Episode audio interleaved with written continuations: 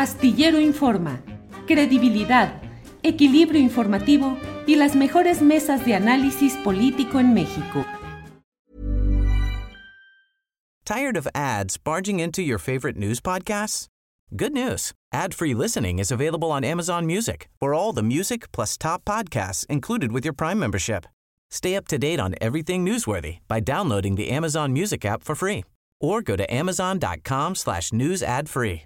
That's amazon.com slash news ad free to catch up on the latest episodes without the ads. As a person with a very deep voice, I'm hired all the time for advertising campaigns. But a deep voice doesn't sell B2B, and advertising on the wrong platform doesn't sell B2B either. That's why if you're a B2B marketer, you should use LinkedIn ads. LinkedIn has the targeting capabilities to help you reach the world's largest professional audience.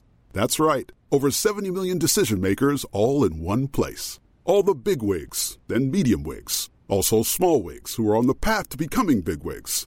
Okay, that's enough about wigs. LinkedIn ads allows you to focus on getting your B2B message to the right people. So, does that mean you should use ads on LinkedIn instead of hiring me, the man with the deepest voice in the world? Yes. Yes, it does. Get started today and see why LinkedIn is the place to be to be. We'll even give you a $100 credit on your next campaign. Go to linkedin.com slash results to claim your credit. That's linkedin.com slash results. Terms and conditions apply. Astillero Informa. Credibilidad, equilibrio informativo y las mejores mesas de análisis político en México. La una de la tarde, la una de la tarde en punto y estamos en Astillero Informa. Muchas gracias por acompañarnos en este proyecto periodístico con credibilidad y en resistencia. Usted lo sabe, estamos aquí para llevarle la información más relevante del día, eh, los comentarios, el análisis, el debate, las mesas de análisis y de periodismo. Hoy tenemos un programa muy completo. Le invitamos a que nos acompañe en este martes 24 de agosto de 2021. Vamos a compartir con usted eh, una entrevista con, eh, pues mire, sobre este tema que usted sabe de Alejandra Cuevas, presa desde octubre de 2020 acusada del homicidio del hermano del fiscal general de la República, Alejandro Gersmanero. Vamos a hablar con Alonso Castillo Cuevas sobre las muchas irregularidades que hay en este proceso. Tendremos también una entrevista muy especial donde el notario público eh, Salvador Cosío Gaona nos informa de cómo le falsificaron el sello notarial y su firma como notario público en un proceso para tratar de quitarle responsabilidades a toda aquella historia de la nave industrial queretana relacionada con eh, Ricardo Anaya, el político panista que ahora está en el remolino eh, de la discusión y la polémica. Y vamos a tener además una entrevista con Flavio Sosa. Él fue líder de la Asamblea Popular de los Pueblos de Oaxaca y vivió en carne propia la represión eh, de parte de los gobiernos de Vicente Fox y de Felipe Calderón. Y sobre eso nos va a hablar. Tendremos la mesa de periodistas con Arnoldo Cuellar, Arturo Rodríguez y Temoris Greco y mucha información interesante de la cual ya comenzamos a dar cuenta con nuestra compañera Adriana Buentello, coconductora eh, y productora de este programa, a quien saludo. Adriana Buentello. Adriana, buenas tardes. ¿Cómo estás, Julio? Muy buenas tardes. Pues un gusto saludarlos y efectivamente tenemos mucha información y pues hay que decirle a nuestros espectadores que avisen que se conecten eh, pues más personas porque es un programa que va a estar muy interesante, Julio. Hay mucha información, como siempre la mesa con los periodistas que siempre eh, nos brinda análisis muy inteligente. Y comenzamos, Julio, si te parece bien, con eh, la información, sobre todo particularmente de esta conferencia mañanera y el tema de Ricardo Anaya, el ex candidato presidencial. Hoy el presidente López Obrador dijo que pues ya se ve mal el corrupto y hacen el ridículo porque ya no hay impunidad y protección. Indicó que en este caso particular de Ricardo Anaya, él se hace la víctima y que él no lo mandó a hacer esas cosas en el caso de los sobornos por la reforma energética que reveló el exdirector de Pemex, Emilio Lozoya. Vamos a escuchar. Y se ve mal al corrupto y hacen hasta el ridículo. Los corruptos, porque antes eh, tenían protección, había la impunidad, entonces ya no hay protección, ya no hay impunidad de parte de eh, el gobierno. Y luego se descubre y se sienten muy mal. Ahora con este asunto del señor joven todavía, Anaya, víctima, acusándome a mí. Está como para decirle yo por qué. Yo no te mandé a que este, hicieras esas cosas. ¿No te diste cuenta? ¿Pensabas de que no iba a suceder nada? Es interesante que se sepa que el asunto de Ricardo Anaya tiene que ver con una denuncia que presentó el que era director de Pemex, Lozoya. Ese señor presentó una denuncia diciendo que él entregaba dinero a legisladores y a dirigentes de partidos para que se aprobara la reforma energética también, Julio, sobre este mismo tema, hizo otras declaraciones eh, que pues reitera el presidente que no es su fuerte la venganza y que Ricardo Anaya debe enfrentar su proceso con pruebas. Respecto también a lo que ya hemos escuchado de Ricardo Anaya en los videos que publica en sus redes sociales de respecto a que lo llama cobarde y mentiroso, pues vamos a ver cómo responde el presidente porque dijo eso sí calienta, pero lo dijo así. No es mi fuerte la venganza lo de este señor Ricardo Anaya, lo que tiene que hacer es enfrentar el proceso. Y si es inocente, presentar las pruebas y defenderse con la verdad, pero no echarme la culpa a mí y decir, ya me voy le llama mentiroso a usted y que lo quiere descarrilar para la sucesión presidencial. Sí, que este, como si yo estuviese preocupado desde ahora por quién va a ser el próximo presidente de México.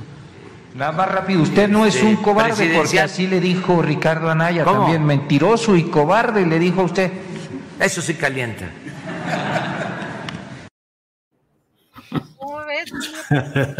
Pues sí. de contestar también del presidente y pues en el ojo del huracán este tema de Ricardo Anaya. Fíjate que todo esto resulta muy peculiar porque la verdad es que el presidente López Obrador, más allá de lo que se esté de acuerdo o en desacuerdo con sus políticas, pues suele tocar estos temas con un toque de humor eh, que verdaderamente desarma en ocasiones todo ese tinglado de cosas tan serias, serias y solemnes como lo que ha hecho el propio Ricardo Anaya, cuyo tono melodramático y cuya gestualidad y cuya teatralidad, eh, así casi de, como luego dicen, de Rosa de Guadalupe, bueno, pues la verdad es que contrasta con lo que hoy dice eh, el presidente, que se la se lleva suave y dice, pues eso sí calienta y todo el mundo se ríe. Pues así andan las cosas, Adriana. Adelante, por favor. Julio, pues además déjame comentar que eh, precisamente lo que hablas en tu columna, el tema de la imagen política, lo que proyecta es interesante, eh, vale la pena, eh, justo lo que mencionas, contrastar este tono del presidente con lo que con lo que hace Ricardo Anaya con esta sobreactuación en estos, en estos videos, pero también hay que recordar que es, pues, eh, aunque quizá no cuente para términos prácticos, es de los mejores posicionados dentro de la, dentro de la oposición, Julio. Y pues tenemos más información. Hoy en el martes de la salud hay pues buenas noticias, aunque hay que recordar que hay que tomar esto con pues mucha reserva respecto a que no hay que catar victoria en este tema de la pandemia y hay que seguir cuidándonos, pero hoy el subsecretario Hugo López Gatel consideró que debido a la reducción de los casos de eh, COVID-19 en las últimas semanas, en las últimas tres semanas particularmente, esto ya sería un signo en el descenso de esta tercera ola de la pandemia. Vamos a escuchar. Comento que tenemos tres semanas consecutivas y que la reducción de casos registrados, casos estimados, con respecto a la semana previa es aún mayor. Empezamos la semana con una reducción de 11% en los casos estimados entre la semana 32 comparado con la semana 31. Esto se muestra en la gráfica de los casos estimados. Eso fue el domingo, 11%, hoy tenemos 10% y como suele ocurrir, esta reducción o este cambio empieza a eh, perderse conforme van fluyendo los datos de eh, las distintas entidades federativas. Sin embargo, con una reducción inicial de 11%, es muy probable que terminemos la semana, este próximo sábado, todavía con una reducción, posiblemente alrededor del 5%. Esto ya empezaría a ser un signo más claro de una tendencia de descenso de la tercera ola tenemos también más información, Julio. Eh, ¿Quieres comentar algo? Perdón, te interrumpí. No, no, no, no, no. Simplemente, pues ojalá y así sea. Ojalá y vayamos hacia la baja, como tú mismo lo comentas, y ojalá y pues así se consolide todo esto. Nada más, Adriana también, pero que no, que no hay que confiarnos, esto también depende de nosotros, no le dejemos también, en este caso, todo el costo al, al, gobierno. Julio, porque no sé cómo están las cosas allá en, en Guadalajara o en Zapopan, pero aquí la verdad es que ya parece que estamos en la plena normalidad en las calles de la Ciudad de México. Las pocas veces que he salido, eh, pues la gente ya, ya acude con, regularidad a muchos, a muchos lugares. Julio, y comentarles, em, pues también la Fiscalía General de la República el día de ayer por la tarde informó que fue entregado ya Eduardo Arellano Félix a autoridades de México. El ex líder del cártel de Tijuana, hay que recordar que en Estados Unidos cumplía una sentencia de 15 años por lavado de dinero y debido a su cooperación con las autoridades estadounidenses, que comenzó en mayo de 2013 cuando se declaró culpable, no completó su sentencia. Así que eh, la Fiscalía General de la República indicó que después de cumplir esta parte de la condena en una prisión federal de baja seguridad en Allentown, Pensilvania, las autoridades migratorias de Estados Unidos lo pusieron a disposición de las autoridades mexicanas, quienes eh, obtuvieron la orden de aprehensión para ponerlo a disposición de un juez en el altiplano en el Estado de México. Y finalmente, Julio, en, en este breve resumen informativo, comentarte que el presidente Andrés Manuel López Obrador recordó que ha gestionado ya con el Banco de México el uso de los activos del Fondo Monetario Internacional para el pago de deuda, particularmente para disminuir los intereses. Vamos a escuchar. Se está eh, haciendo una gestión, un trámite con las autoridades del Banco de México para que esos fondos los utilice el gobierno para pagar deuda, que todos los fondos se utilicen con ese propósito. Se lograrían ahorros porque eh, esto va a significar una disminución, sobre todo en el pago del servicio de deuda, en el pago de intereses y ayuda a la hacienda pública. Bueno, pues gracias Adriana Buentello por estos segmentos relevantes de información que has compartido eh, y regresaremos en un rato más con alguna otra información relevante de este día. Gracias Adriana, ya volveremos. Eh, y mientras tanto vamos a ir a una entrevista eh, que me parece que es muy conducente para señalar o hacer precisiones acerca de este caso de la señora Alejandra Cuevas, presa desde octubre de 2020. Eh, está con nosotros Alonso Castillo Cuevas, hijo de Alejandra Cuevas, como he dicho, presa desde octubre de 2020 en un expediente y un proceso judicial en el que pues pareciera estar muy fuerte y muy presente la mano del fiscal general de la República, Alejandro Gersmanero, que bueno, parecería de una eh, velocidad lenta en algunos otros asuntos, pero en los que le son cercanos pareciera que es bastante veloz y bastante rápido. Pero vayamos ya con Alonso Castillo Cuevas, a quien saludo. Alonso, buenas tardes. ¿Qué tal, Julio? Muy buenas tardes. Gracias a ti y a todo tu auditorio por el espacio. Gracias, Alonso. Eh, pues este tema ha sido ya difundido en varios medios de publicación, varios medios informativos, acerca del tema del apresamiento de la señora Alejandra Cuevas. Pero por favor, ¿nos puedes dar un pequeño resumen para que la audiencia tenga claro de qué estamos hablando, Alonso, por favor?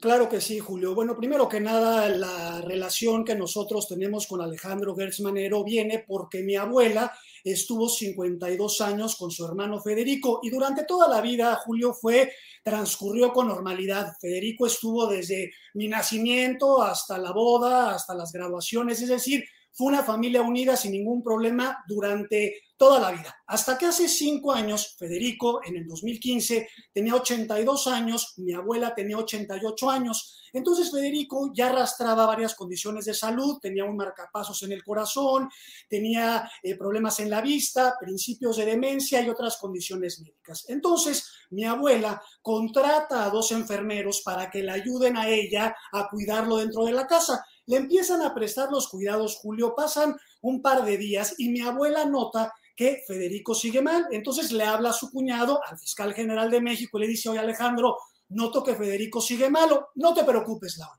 En este momento te voy a mandar al jefe de servicios médicos de la Universidad de las Américas, a otro doctor, y también quiero que el doctor Señal, que en su momento calificó como el mejor geriatra de México, atienda a mi hermano. Mi abuela Julio dijo, perfecto, ese mismo día que fue el 24 de agosto de 2015, llegan los médicos de Alejandro, en ese entonces no era el fiscal, era el rector de la Universidad de las Américas, es decir, que los médicos trabajaban para él. Llegan esa misma noche y los médicos complementan los cuidados que se verían eh, prestando a Federico durante cinco días están en la casa mi abuela normal con Federico, la hija de Alejandro, Victoria Gertz Loizaga, junto a su esposo Julián Antuñano, vivían enfrente de la casa, entonces cruzaban la calle y veían al tío sin ningún problema durante esos cinco días. Y de pronto, el 29 de agosto de 2015, es cuando la historia de mi familia da un giro. Llega Alejandro Gertz Manero a la casa sin autorización, sin orden de cateo, con policías, con guardaespaldas, con Juan Ramos, que en ese entonces no era el subprocurador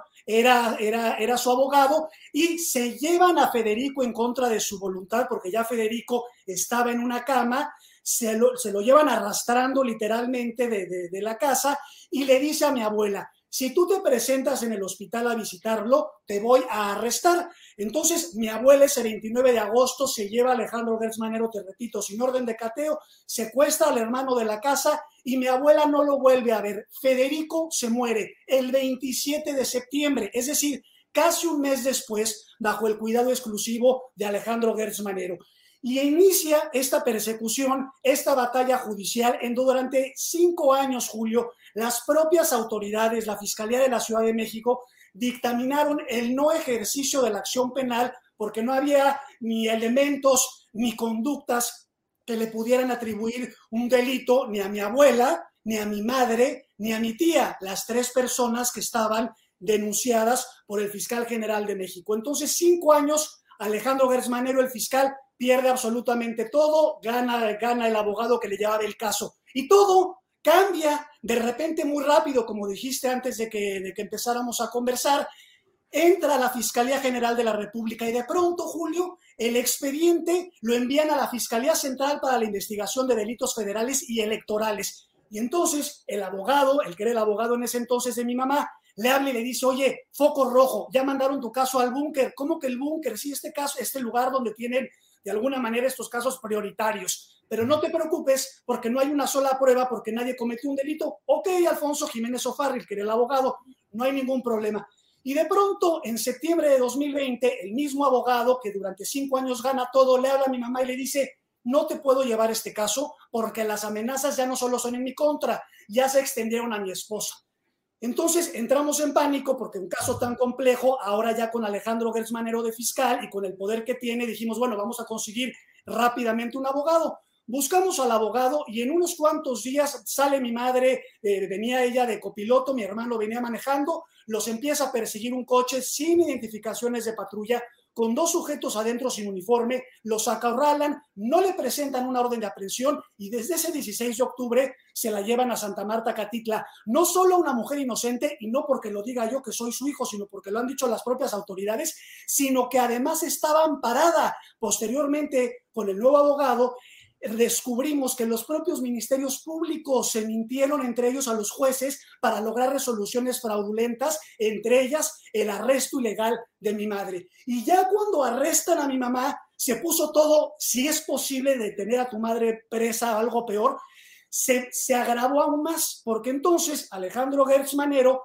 eh, empieza a hacer esta serie de peticiones con mi mamá en la cárcel, o sea, mi mamá ya era su reina en la cárcel, y nos piden tres cosas. Primero, todos los objetos de la casa, nos da un avalúo el fiscal general de México, el avalúo lo entrega, en donde había desde cuadros hasta esculturas, hasta vajillas, tapetes, todo lo que te puedas imaginar. Mi abuela hoy con 94 años dice, empaquen todo, aunque no le corresponda, y dénselo, porque yo conozco a Alejandro, fui su cuñada, 52 años, y no le vaya a hacer algo a tu mamá extra en la cárcel. Empacamos todo, yo ayudé a empacar las cosas y se las mandamos a Alejandro. Una vez que le llegan las cosas, nos dicen, oye, ¿qué, qué crees?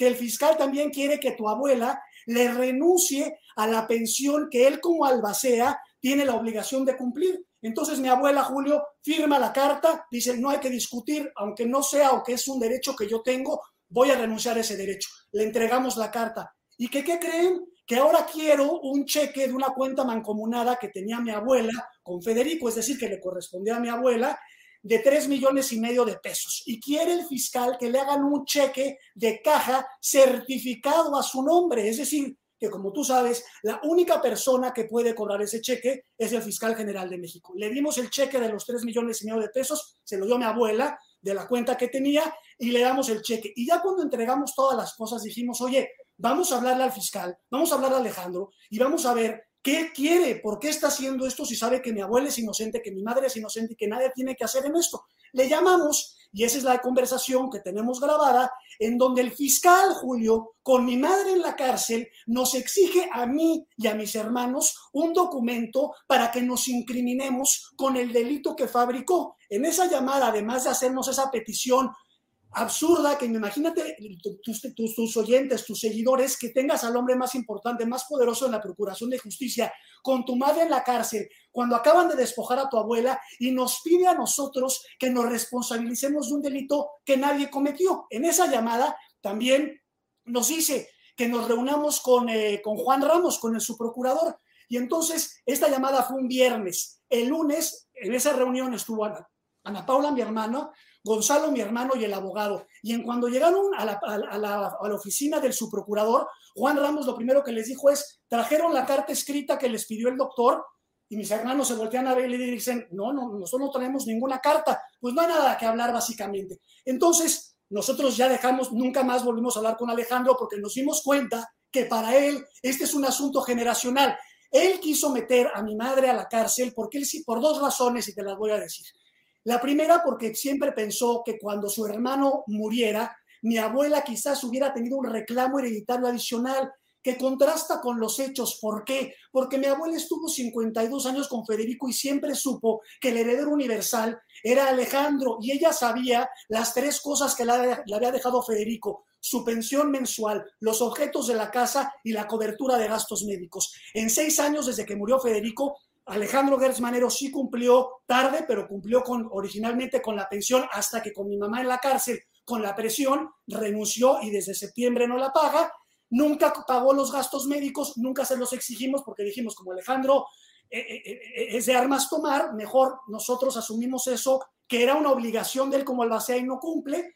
Y, bueno, le damos, le damos todas las cosas, Julio. Así que es un asunto generacional porque él piensa que mi abuelo iba a tener un reclamo quizás adicional y por eso tiene a mi mamá en la cárcel. O la otra hipótesis es que él suponga que mi abuela en algún cajón tenga algún estado de cuenta que compruebe que su hermano Federico Gertz Manero era el prestanombres del fiscal general de México. Pero es que Alejandro está equivocado, porque no necesita que mi abuela saque del cajón un estado de cuentas y el propio consorcio de, periodistas internacional de periodistas de investigación en 2017, cuando salió el escándalo de los Paradise Papers, le sale la cuenta a Alejandro Gertz Manero de las Islas Caimán y él en su momento dice, yo no sabía que mi hermano Federico tenía esa cuenta. Se fue el tiempo, nunca aclaró por qué estaba él como vicepresidente en una empresa en Islas Caimán y hace unos meses salen un artículo periodístico en donde se vuelven a detallar movimientos del hermano del fiscal de casi 8 millones de dólares, pero ahora en una cuenta de paraísos fiscales en Panamá de la, de la sede del banco suizo Julius Baer. Entonces, eh, hasta mi abuela dijo, bueno, ¿de dónde podrían tener ese dinero? Porque la familia Gertz Manero siempre tuvo dinero, pero no para que Federico, y menos Federico, porque Federico era profesor de contabilidad y de derecho. Federico se la vivía dando clases, era un académico y feliz con mi abuela, con los perros y escuchando música en la casa. ¿De dónde iba a tener una cuenta de casi 8 millones de dólares Federico? Entonces, Julio, esto ha sido para nosotros, son más de 10 meses con mi madre encarcelada que no solo es inocente, sino que además estaba amparada y tenemos toda la fuerza del Estado en contra de nosotros. Y por eso la gente dice, ¿dónde está el fiscal? ¿Dónde está los Oya? ¿Dónde están los casos que están desangrando al país? ¿En dónde? Pues es que el fiscal es lento para esos casos, pero no es lento para el beneficio personal que él ejecuta con la Fiscalía General de la República. ¿Qué hace mi familia reuniéndose con el subprocurador para que les diga, trajeron el, documento donde se van a incriminar, ¿cómo vamos a confesar nosotros un delito que no cometemos? ¿Estamos hablando del fiscal general de la República o estamos hablando de un capo de la mafia, Julio? Alonso Castillo Cuevas, eh, ¿de qué, de qué monto es del que se está en este litigio? ¿Qué es lo que se está peleando? ¿Qué es lo que está en el fondo? ¿Y de qué es la acusación concreta contra eh, tu madre Alejandra Cuevas? No se está peleando nada porque él tiene absolutamente todo. O sea, ya no solo tiene absolutamente todo que le dejó el hermano, sino las tres cosas que tenía mi abuela a sus 94 años que hoy, si yo te pongo un zoom para que tú veas cómo está mi abuela resistiendo a la muerte porque quiere ver a mi mamá libre, la dejó sin nada la dejó en la calle, entonces no hay nada de que digas, oye, las cuentas, el dinero, no hay absolutamente nada. Y la acusación de mi madre es homicidio doloso de concubino. Imagínate la locura. Además, porque uno, mi mamá no era la concubina, porque aunque estuvo 52 años juntos, nunca se casaron. No era la pareja de Federico. Mi mamá nunca vivió con Federico ni con mi abuela y la acusan de un homicidio en donde no hay una sola prueba en el expediente, en donde las propias autoridades dicen que no hay ningún delito. Cualquier abogado que tú le llevas el expediente, lo primero que te dicen es, ¿qué hace tu mamá en la cárcel? Le digo, cuando tienes a Alejandro Gersmanero, las leyes se extinguen, la justicia se extermina y no hay nada que hacer. Entonces, en eso estamos. La carta que pedía el subprocurador Ramos que le fuera llevada eh, era para reconocer que la autoría de este presunto homicidio. Exactamente, él textualmente en la llamada nos dijo, yo quiero un documento por escrito en donde tú y tus hermanos es decir, yo, mi hermano, Gonzalo y Ana Paula, mi hermana, hagan un documento en donde se hagan responsables, que, asuman la responsabilidad directa o indirecta que tuvieron ustedes en este, en este caso, en el mismo delito que le fabricó a mi abuela. Entonces, fue ahí cuando yo hablo con mis hermanos y le digo, a ver, ya le entregamos todo lo que no le corresponde, que no nos interesa, lo que queremos es a mi mamá libre, pero no le podemos entregar nuestra libertad. No le podemos entregar nuestra libertad en un documento firmándole ahí nosotros incriminándonos. Y en esa llamada también reconoce su vínculo con el gobernador Alfredo del Mazo, porque esa es la otra parte de la historia. La otra mujer acusada es Laura Cuevas Morán, que es la suegra de Alfredo del Mazo. Y este, canal de comunicación, vamos a llamarle, fue a través de Alfredo del Mazo. Y yo me pregunto, ¿qué negoció el gobernador del Estado de México con el fiscal general para que de pronto eh, Alfredo se convirtiera en, eh, de alguna manera, el, interlocutor para pedirnos las cosas. Porque así fue, Alfredo del Mazo le decía el, el, recado al concuño, a Fernando Díaz, y así nos decían, oye, que el fiscal está enojadísimo, quiere el cheque a su nombre, pues dale el cheque, que las cosas, dale las cosas, todo. Y a mi tía, sorpresivamente, la quitaron del proceso judicial. Ojo, mi tía, al igual que mi abuela y mi madre, es inocente. Lo que yo no entiendo es cómo si Alejandro atacó durante años a Alfredo del Mazo, cómo se convierte el gobernador en el interlocutor y se convierte en una especie de mensajero y a mi tía, a la suegra del gobernador, la sacan del caso. Es algo inaudito, insólito, que no entiendo cómo ocurrió, pero así están las cosas. Alonso, el cheque por tres millones de pesos que entregaron fue a cuenta o a título de qué? Es decir, jurídicamente, ¿cómo se ampara esa emisión de los tres millones de pesos? No, ese, ese cheque fue, Alejandro fue muy claro, quiero que ese cheque esté certificado a mi nombre. Esa era una cuenta que tenía mi abuela, mancomunada con Federico, que no tenía nada que ver Alejandro, pero Alejandro dijo, además de los objetos de la casa, además de que me vas a renunciar a una mujer de 94 años, a tu pensión con la que pagas tu renta, porque mi abuela ya se mudó de su casa, ahora está en, en mi casa en casa, en casa, en casa de mis papás, porque pues, pues, ya sin pensión, sin nada, pero además de eso, quiero ese, ese cheque a, a, a, mi nombre. Y se cobra el cheque, ese cheque está cobrado y yo a tu equipo le doy todo lo que yo te estoy diciendo ahorita, tu equipo lo, ahí copia del cheque la, a su nombre y no a, rubro de nada, a rubro de que Alejandro Gersmanero quiso hacerle esto a mi abuela para tener a toda mi familia ren de que él quizás piensa, te digo, porque esto es una cuestión generacional, ya no solo es mi abuela, mi abuela tiene 94 y tiene una orden de aprehensión girada en su contra, pero ya Alejandro no le importa a mi abuela. Ya dice, esa vieja de 94 años, ¿qué más me da? Le importa a mi mamá, le importa a mi hermana, le importo yo. Entonces digo, esto va a acabar. Al rato mis sobrinos, las hijas de Alejandro, le van a pedir a mis sobrinos que, que se incriminen con un delito que no, que nadie cometió. Es, es tan, tan ilógico, tan irracional, tan, tan malicioso lo que está ocurriendo que yo digo, ¿cómo es posible que, y te agradezco enormemente el espacio que me estás dando para hablar, porque en estos 10 meses me he dado cuenta de cómo hay medios que aún sabiendo que contamos con la evidencia, cierran los ojos ¿Cómo es posible que no haya un representante del Senado, un representante del gobierno mexicano con la evidencia que tenemos que le digan rendición de cuentas al fiscal, no solo por sus fracasos intencionales a cargo de la fiscalía, sino por lo que nos está haciendo a nosotros? Y este no es un caso personal, este no es el caso de Alejandra Cuevas Morán, este es el caso de un fiscal que está utilizando a la PGR para asuntos personales.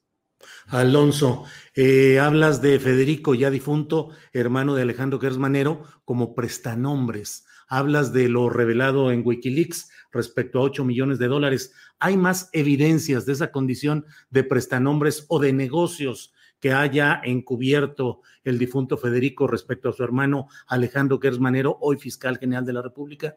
Mira, el, la, cuenta que originalmente salió, que fue en 2017, que fue cuando él la negó, él dijo que era de su hermano Federico y que él no tenía idea que su hermano había abierto esa cuenta en Islas Caimán. Ok, y luego sale esta, yo, yo no sabía que había salido en Wikileaks, salió un artículo en donde se detallan estos movimientos de Panamá de casi 8 millones de dólares, en donde también Federico era quien estaba, quien era el titular de esa cuenta. Entonces, ¿de dónde hubiera sacado Federico 8 millones de dólares en una sola cuenta? Entonces, siempre se ha rumorado que si Alejandro, que, que, si es de prestanombres el hermano o no, pues digo, sabemos que Alejandro conoce los secretos de todo el mundo, ¿no iba a saber que su hermano tenía una cuenta de 8 millones de dólares en un banco en Panamá? Jurídicamente, ¿qué sigue? ¿En qué fase van? ¿Qué esperan? ¿Qué procede, Alonso? Ahorita, bueno, estamos esperando el amparo porque primero cuando arrestaron a mi mamá metimos una apelación y dijimos, de ingenuos nosotros, no sé qué pensamos también, dijimos, no hay manera que un magistrado al leer ese expediente y al ver las aberraciones jurídicas que están diciendo, sostenga eh, el auto de formal prisión y dejen a mi mamá en la cárcel. Eh, total, nos dieron largas, largas, largas, se cruzó la pandemia, luego por cuestiones atípicas de no resolvió hoy la, la, la, la jueza porque estaba enferma y, y, así nos fuimos, así nos fuimos, así nos fuimos hasta que nos niegan la, apelación, pero no solo la niegan, sino el magistrado va más allá, en donde ya el magistrado dice, no, la señora Alejandra Cuevas Morán, ella era la garante, la encargada de la vida de Federico. Pero si no hay una sola prueba, si hay dictámenes periciales, necropsias, médicos, enfermeros, cinco años de, juicio, Y el, magistrado, no, ella, ella hizo, sí lo hizo. Entonces tuvimos que irnos al amparo. Y ahorita estamos en eso, en la espera del amparo, pero sí, francamente, Julio, esto es una advertencia para todo el mundo, porque la gente puede decir, no, bueno, es que él porque tiene la relación con Alejandro Gersmanero. No, no, no, no. Aquí no solo fue Alejandro Gersmanero, sino el hilo de complicidades también en la Ciudad de México que permitieron el arresto de una mujer inocente que estaba amparada. Estamos en una democracia, hay leyes, hay justicia, ¿Cómo? ¿Cómo va a haber, si estamos viendo lo que nos está ocurriendo a nosotros, a cualquier persona que tenga más dinero o poder, acabas tú pasado mañana en la cárcel y no puedes hacer nada, nada. Nosotros llevamos más de 10 meses en esta tortura psicológica porque además salir públicamente ha representado un, una tortura y un daño psicológico, porque todo el mundo nos decía, Alejandro, imagínate los que les van a hacer, la paranoia de que tenemos que estar cuidándonos, o sea, es algo realmente muy delicado y él, pues, pues lo que te digo, el tortugués es un leopardo más bien en este, en este sentido, querido Julio, porque a eso, a, esas a esa velocidad sí le mete todo el interés del mundo. ¿Dónde están los recursos mexicanos? ¿Por qué se están utilizando en un asunto para dirimir una persecución ilícita y además privada del fiscal? Alonso Castillo, estos micrófonos y este espacio está atento a lo que suceda en cuanto haya más información, estaremos atentos para que podamos platicar nuevamente aquí y agradezco la posibilidad de tener eh, todo el detalle de lo que has comentado aquí. Estamos a la orden. Alonso, muchas gracias. Muchas gracias a ti, Julio, por el tiempo. Gracias. Buenas tardes. Al contrario, buenas tardes. Hasta luego. Bueno, pues, ¿qué le digo? Pues esto es lo que, lo que está ahí. ¿Qué responderá el fiscal Gers Manero? Tortuguers convertido en un leopardo, en un rapidísimo en los asuntos que le interesan. Vamos a un pequeño promocional y no se vaya porque tenemos otro asunto muy interesante. Va usted a ver lo que le vamos a preguntar al notario público Salvador Cosío de Jalisco respecto al caso de em, Ricardo Anaya. Eh, es un criminal en ese sentido. Le consta al notario Cosío eh, acciones eh, presuntamente delictivas en razón del asunto aquel de la nave industrial de Querétaro. Ya volvemos.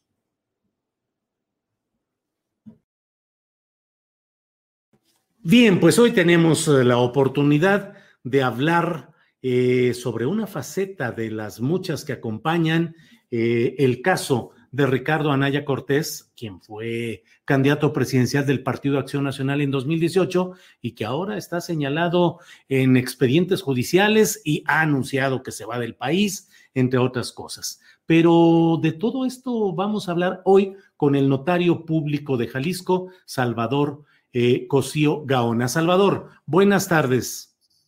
¿Qué tal, Julio? ¿Cómo estás? Buenas tardes. Gracias, Salvador. Eh, gusto en saludarte y en particular, eh, pues eh, me gustaría que platicáramos acerca de lo que en su momento vi publicado en varios eh, medios acerca de tu señalamiento de que en tu caso específico como notario público sufriste la adulteración, las irregularidades de algo en lo cual tu firma y tu sello notarial fueron utilizados irregularmente, no sé si delictivamente, por eh, todo este, el entramado de Ricardo Anaya en relación con una nave industrial en Querétaro. ¿Qué sucedió en este caso específico? Sí. Mira, yo conocí a los abogados eh, Daniel Rodríguez y, David Galindo, de la firma Rodríguez y Galindo, que le llevaban asuntos a Manuel Barreiro. Eh, esta firma tenía su oficina en un piso superior eh, vamos en un piso arriba del que yo tenía mi oficina notarial en, Guadalajara. Yo soy notario 8 de Zapopan con jurisdicción en la zona metropolitana de Guadalajara que abarca eh, por la zona conurbada. Eh, le llevé algunos asuntos como yo atiendo a, pues, cualquier persona normal que se presenta para hacer escrituraciones, sociedades, poderes, fotocalizaciones, lo que sea, que es legal.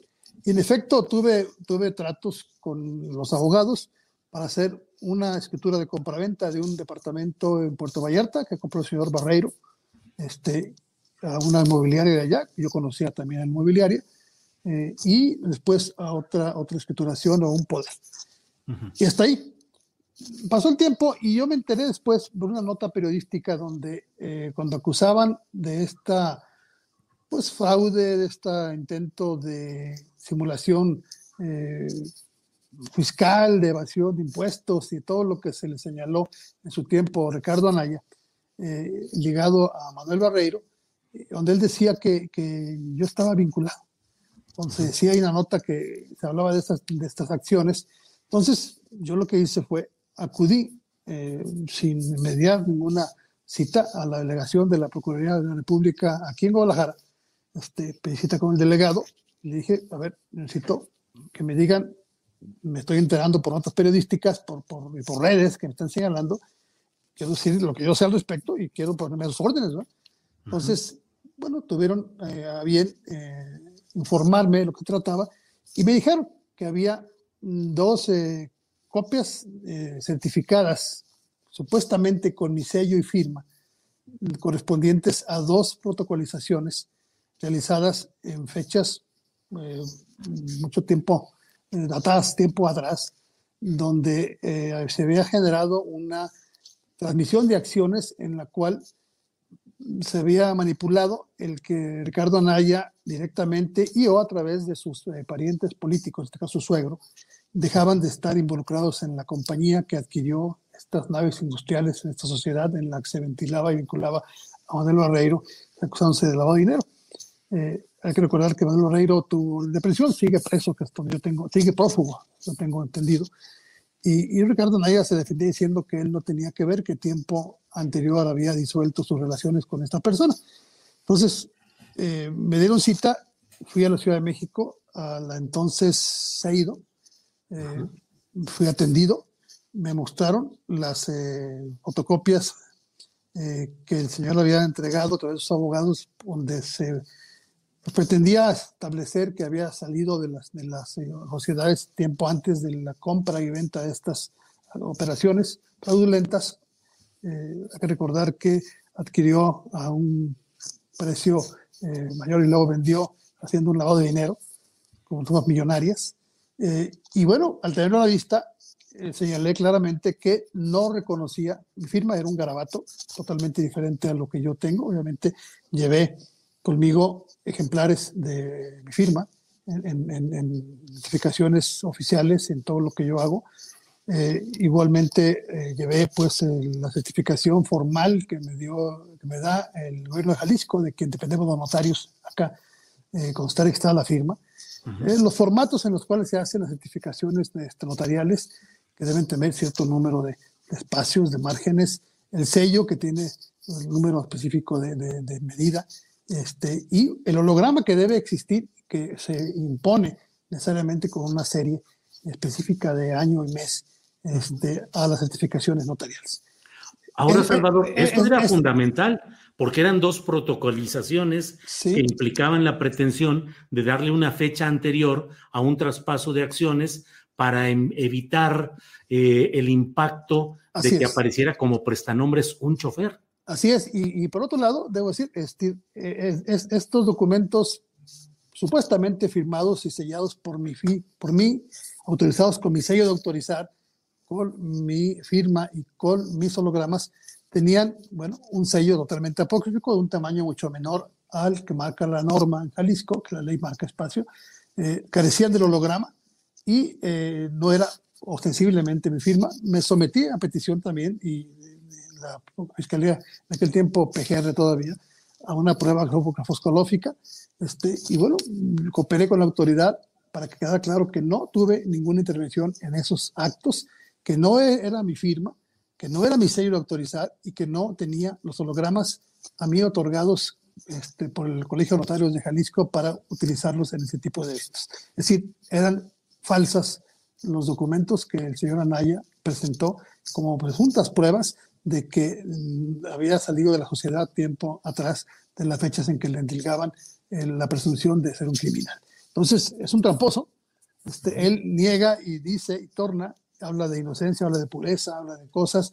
Yo estoy hablando de pues, cosas muy certeras. Es decir, él eh, urdió esta trama para generar estos documentos apócrifos que yo en su tiempo y forma eh, dejé claro ante la autoridad ministerial federal de que no eran ni mi firma ni mi sello y carecían de los hologramas que debe tener un documento de esta naturaleza. Entonces así está de claro. Salvador, ¿y qué implicaba esta falsificación? ¿Para qué se hacía? Para establecer con una fecha cierta, supuestamente en la fecha en que fue eh, fotocopiada ante mi fe, o sea, ni siquiera se hablaba de que era una protocolización que yo había hecho. Se hablaba de que yo había certificado una fotocopia de esa protocolización con una fecha anterior, porque no la habían llevado ante un notario a protocolizar. Estaba muy burdo, pues. y además, eh, lo que yo a mí me queda claro es que tomaron el sello y lo hicieron de alguna manera pues, digital de, de, la escrituración que yo les hice en un momento dado de la finca al señor Barreiro, pero obviamente al digitalizar y al poner, pues, mejor no, no, no, cayeron en cuenta que debe tener un, una medida exacta el sello, que la ley marca, eh, son, son 33 milímetros, este, y que a lo mejor se les, olvidó, se les olvidó pensar que debe tener un holograma, un holograma que es seriado, este, que se, se otorga por el colegio notario y se pone inexorablemente en cada certificación que se hace. ¿Pero qué pretendían ocultar o distorsionar? Pretendían establecer que en fecha anterior a la operación que se hizo fraudulenta ya no formaban parte de la sociedad las personas señaladas, entre ellos Ricardo Anaya y sus parientes políticos, su suegro específicamente, en esta operación multimillonaria con una, una, empresa que se llamaba Manhattan Transfer, algo así. Este, mal no recuerdo, no tengo la mano de los documentos. Este, cuando, sea, cuando sea posible los puedo tener pronto, los, en mis archivos, pero eso quedó claramente establecido en la PGR este, y a petición, obviamente, y también eh, accediendo a la PGR, presenté una denuncia penal sobre ese uso.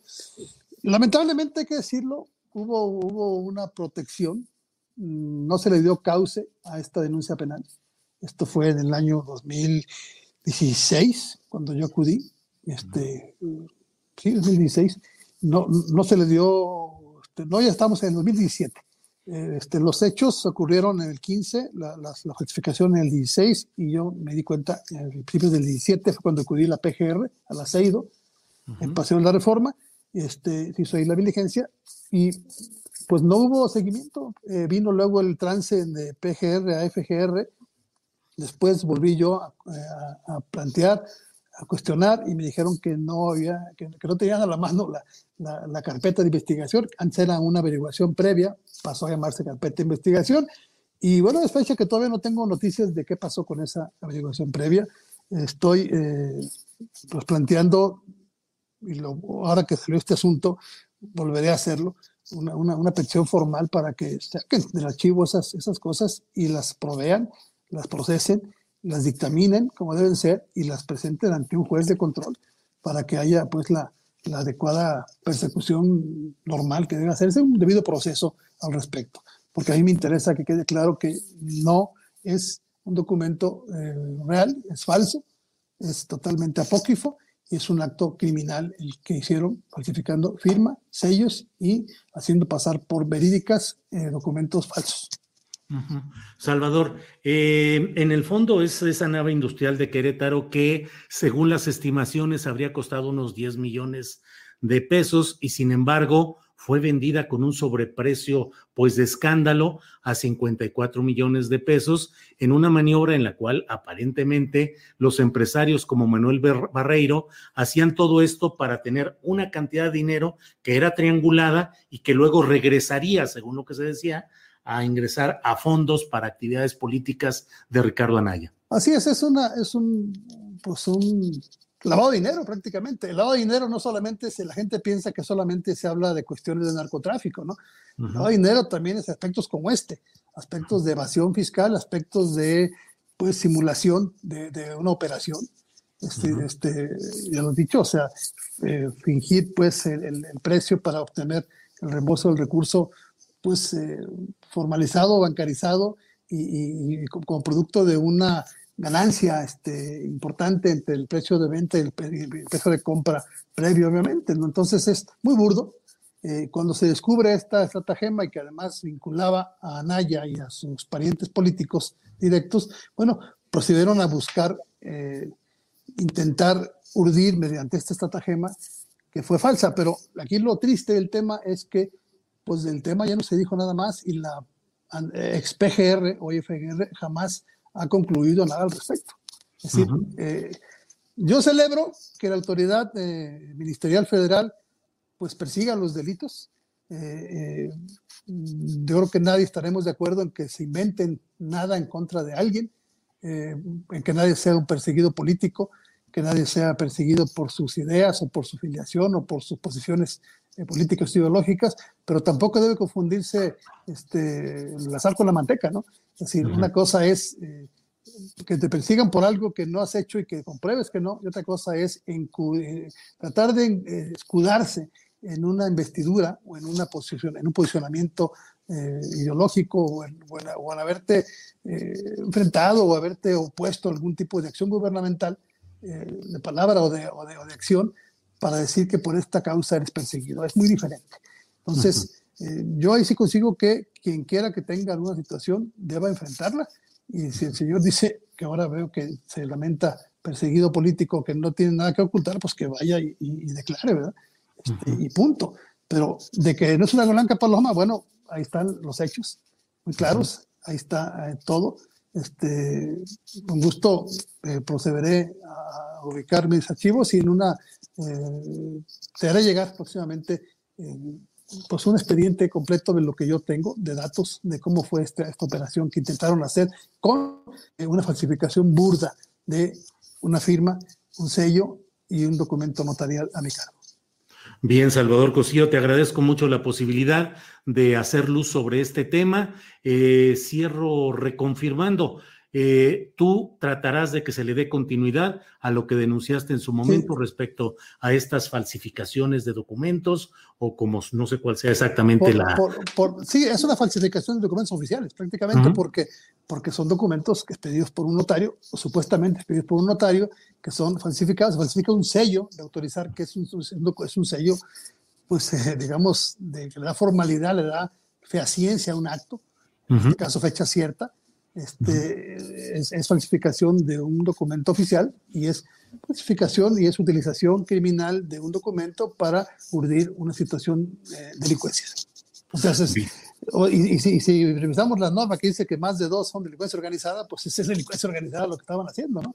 El señor Barreiro creo que está, está prófugo y el señor Anaya, pues eh, ahí sigue, eh, digamos, sin estar eh, pues, perseguido y procesado por esto, creo que hasta donde se dice lo que le están ahora señalando son cosas diferentes, pero habría que aprovechar el momento para que le recuerden que tiene ese pendiente.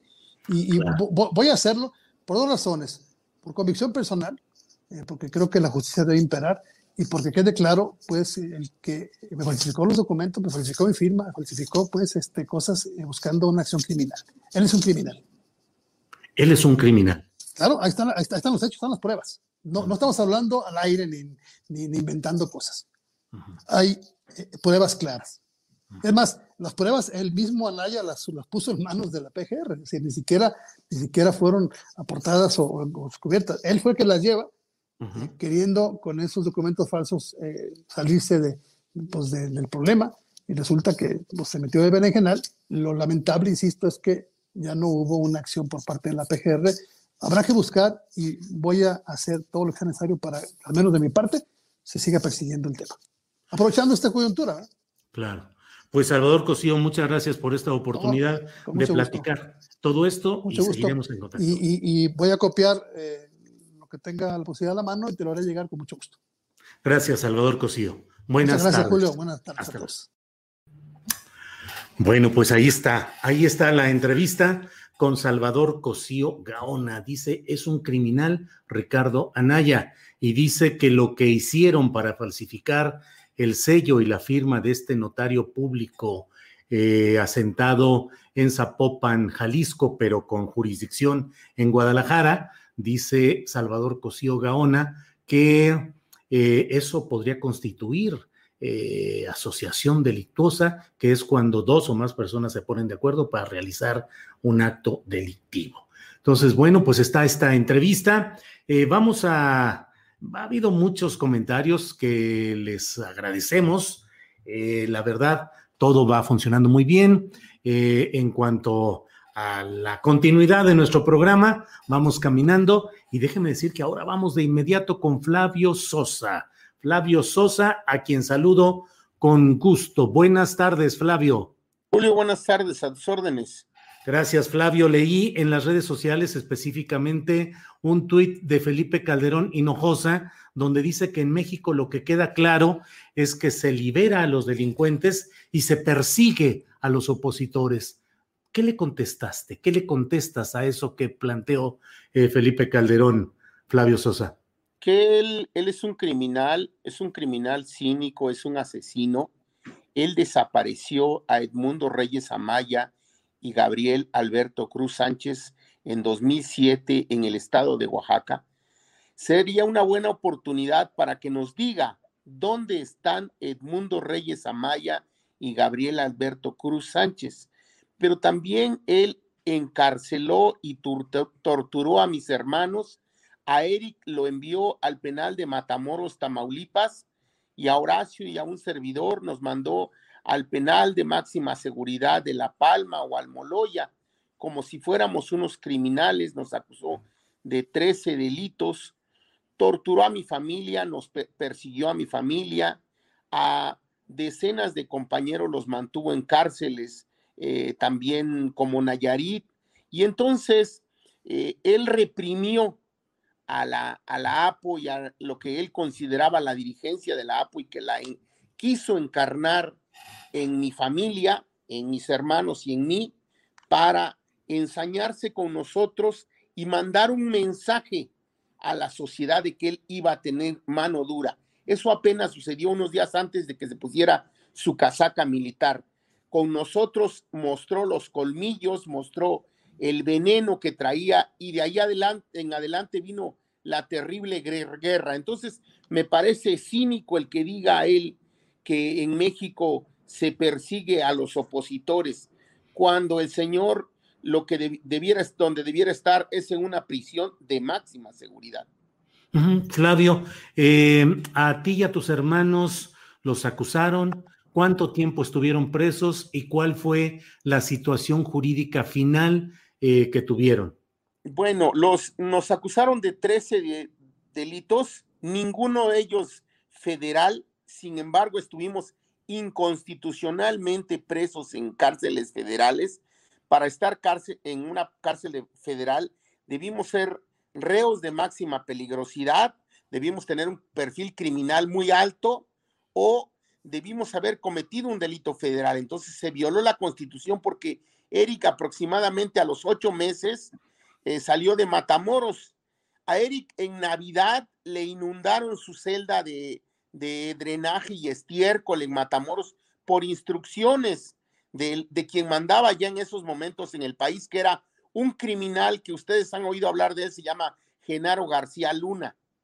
Porque Genaro García Luna tomó el, el control del, de las policías y de la seguridad desde días antes de que Felipe Calderón tomara protesta. Bueno, Eric estuvo ocho meses aproximadamente, Horacio alrededor de un año y yo estuve un año y medio aproximadamente preso, de, acusado de 13 delitos y de todos resultamos inocentes.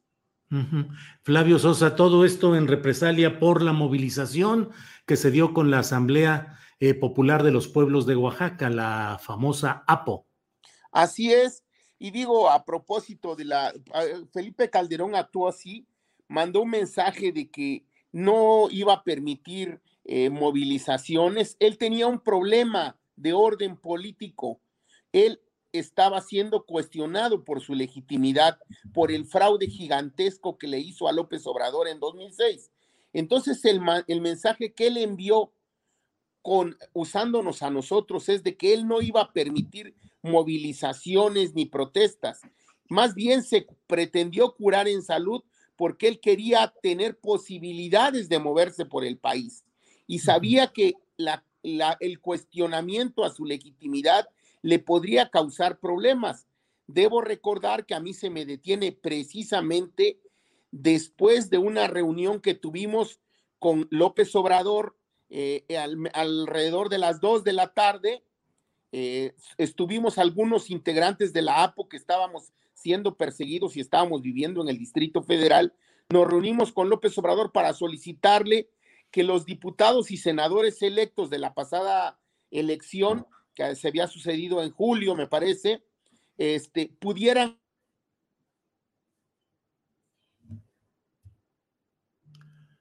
Micrófono, micrófono, Flavio.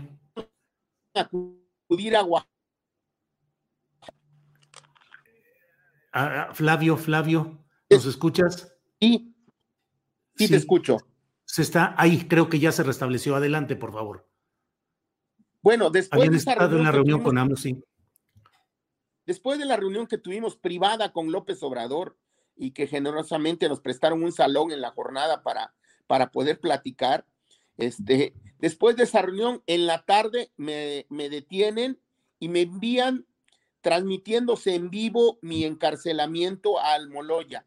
Me siguieron helicópteros, esa, esa noche López Dóriga no transmitió las mangas del chaleco, tuve el honor, el alto honor de que, de que sustituir las mangas del chaleco para anunciar el encarcelamiento de un peligroso criminal y a mi hermano y a mí nos, siguió una caravana de vehículos de prensa y helicópteros y todo el dispositivo al estilo García Luna, ¿no?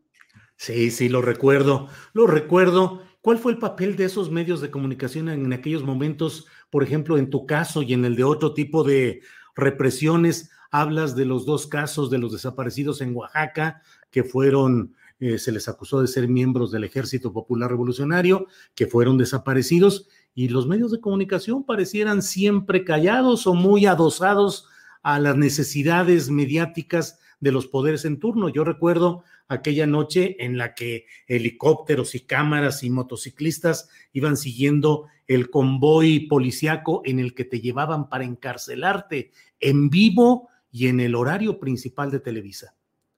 Pues fue una detención al estilo de García Luna, eh, digamos, dirigida por García Luna, con toda la, escena que él sabe montar, el gran montaje de García Luna, eh, para exclusivamente para el noticiero de López Dóriga, principalmente para el noticiero de López Dóriga. Bueno, quisiera aprovechar esta entrevista para decir que el día de hoy hay una movilización muy importante en Oaxaca porque asesinaron hace un año a Tomás Martínez, un compañero que participó y fue dirigente de la APO y en distintas partes del país y del mundo se está exigiendo justicia. Eh, eh, quería aprovechar, no dejar de mencionarlo porque el compañero Tomás Martínez luchó con nosotros por que hubiera justicia en ese momento en nuestro país. Y no ha habido ningún avance en las investigaciones sobre este asesinato. Seguramente hay avances, pero se quiere en la cárcel a los autores materiales e intelectuales los compañeros del Frente Popular Revolucionario hoy se están movilizando en distintas partes del país y han encontrado solidaridad en otros países también. Hay protestas para exigir que se castigue a los responsables del asesinato de Tomás Martínez. Flavio, pues eh, muchas gracias. A reserva de lo que desees agregar, eh, estamos atentos aquí a tus comentarios y tus señalamientos. Y bueno, por esta parte, pues eh, gracias. Insisto, a reserva de si quieres agregar alguna otra cosa pues insistir que la FGR debiera investigar a Felipe Calderón. Nosotros ya presentamos algunos indicios de, los delitos que cometió. Él se con el crimen organizado, puso a un narcotraficante al frente de la seguridad del país, le entregó la seguridad del país a un criminal, a un narcotraficante, a Genaro García Luna. Este, muy probablemente haya usado del dinero del crimen organizado para su enriquecimiento y ahí tiene los indicios el, este, el, la FGR. También están los señalamientos de tortura contra nosotros. Estuve en plenales de máxima seguridad, lo documentó la Comisión Interamericana de Derechos Humanos y eso, esos delitos no prescriben. Y los dos desaparecidos del, e, EPR, que también son delitos de lesa humanidad y que no prescriben. Así es que la FGR tiene elementos suficientes para encarcelar a Felipe Calderón como lo que es un asesino. Bien, pues eh, Flavio Sosa, gracias por esta oportunidad de platicar contigo y seguiremos en contacto, Flavio. Gracias, Julio. Hasta luego. Bueno, pues este martes 24 de agosto tenemos información muy interesante que ha, eh, hemos dado a conocer a lo largo de este programa y vamos, ya lo sabe usted, a la mesa de periodistas de este martes 24 de agosto. Así que saludo con mucho gusto a mis compañeros. Veo que ya están ahí. Temoris Greco, Temoris, buenas tardes. Hola, hola, hola, Julio. Qué, gusto verte y qué bueno ver que van a estar aquí también Arturo y Arnoldo. Así es, Temoris. Arnoldo Cuellar, buenas tardes. Hola, Julio. Muy buenas tardes. Saludos, Rubén Temoris y Arturo también. Arturo Rodríguez, buenas tardes. Buenas tardes, Julio. Un gustazo, como siempre, y venir a tu espacio y coincidir con Temoris y, Arnoldo. Gracias, Arturo. Arturo, vamos comenzando contigo. ¿Cómo va el tema de Ricardo Anaya? ¿Qué más te digo si las facetas, las aristas, la polémica, los memes, los comentarios están por todos lados? Por favor, danos tu punto de vista para empezar, para, para iniciar el partido con el, el primer eh, golpe al balón. Eh, dinos qué opinas sobre este tema, por favor, Arturo. Pues mira, yo, yo creo que eh, efectivamente hay un seguimiento, un seguimiento natural de la denuncia interpuesta por Emilio Lozoya, que justo eh, la semana pasada cumplió un año. Y debió ser por ahí del miércoles que se cumplió el año de la, el jueves, el, año de la filtración. Y eh, me parece que si algo hemos acusado, señalado, inclusive en, el libro, que no sé si salga al derecho o al revés, pero aprovecho para hacer la publicidad del México que se avecina, un libro coordinado por Julio Astillero, este, pues precisamente... Con un texto tuyo entre los otros. Ah, efectivamente, eh, me refería yo en, ese texto, eh, pues a la lentitud con la que avanzaban los procesos que le han generado muchísimas críticas al, al fiscal Alejandro Gersmanero, eh, y también eh, sobre la duda que existe respecto a diferentes denuncias. Ya eh, en su oportunidad seguramente hablaremos de, algunas, pues por la imposibilidad de verificar hechos o situaciones, por el asunto de que pues hay ya demostración de algunas falsedades, entre otras cosas. Eh, el caso concreto de, Lourdes Mendoza a mí me llamó mucho la atención. Hace una semana lo abordaba en columna en el Heraldo, eh, porque bueno, eh, por ejemplo, ahí plantean este asunto tan inverosímil, ¿no? De la, de la petición que le hace el secretario de Hacienda, poderosísimo, al director de Pemex, poderosísimo, para que vaya y compre una bolsa en una tienda en Polanco y se la regale a una periodista este, y la tienda ni siquiera existía en ese momento. O sea, este tipo de cosas que son como muy eh, desproporcionadas de la denuncia de Lozoya, pero también otras que sí parecen tener mucha verosimilitud. Eh, y creo que eh, una de esas que tienen mucha verosimilitud es la relacionada con los sobornos a legisladores en el periodo están relacionados con la aprobación de la reforma energética y entre los señalados está Ricardo Anaya.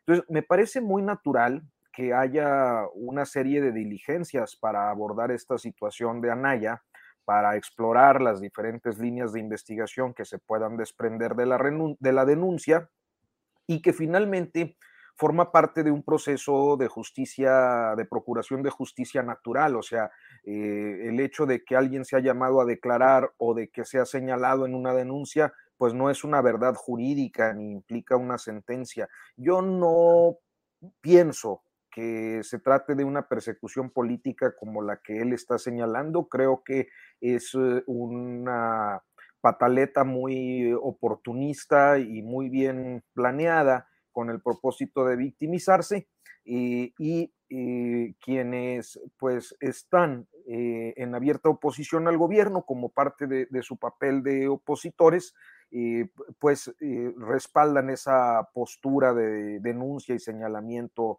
eh, hacia el presidente López Obrador que eh, seguramente en diferentes oportunidades aquí y en nuestros diferentes espacios, pues hemos señalado eh, errores o, fallas en, su gestión, pero que eh, me parece que si hay una que no se le puede hacer es que sea represor. Al menos los datos que existen, hoy se publicó el informe de represión del Comité Cerezo, por ejemplo, demuestra que, que pues hay una reducción del universo de actos represivos por parte del gobierno federal, por ejemplo. Entonces, me parece que es un despropósito. O sea, a López Obrador quizás le, le podamos imputar otras cosas, pero no eh, persecuciones políticas. Al menos esa es mi, percepción de este asunto, Julio. Gracias, Arturo Rodríguez. Temoris Greco, Ricardo Anaya, ¿perseguido político o un impostor?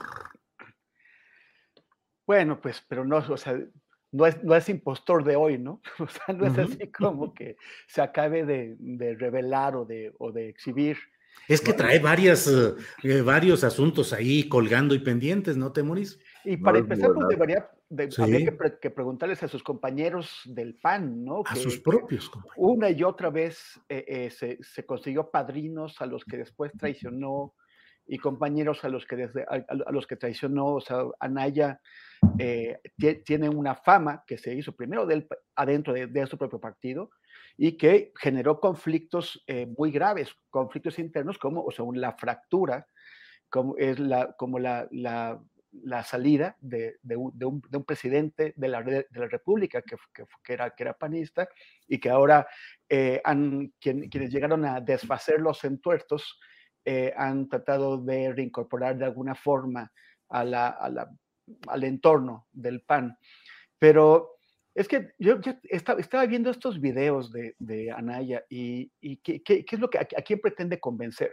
O sea, sin duda los que ya están convencidos, pues solamente les dio más elementos para seguir convencidos de, que, de que él es una, una, gran figura, pero, pero fuera de eso, esos videos yo no, no veo de qué forma, porque, o sea, porque ni siquiera son, se sostiene su, su, propio discurso, ¿no? Él dice, este, vengo a dar la cara, pero salgo corriendo del país. Y, y, dice, este, bueno, cita a a, personajes de la historia y dicen, no me comparo con ellos, pero evidentemente se, se está comparando con ellos. O sea, es, es, es como las, las contradicciones son obvias, están, son claras, están ahí, excepto para quien, para, para quien de plano no las, no las, no las quiera ver.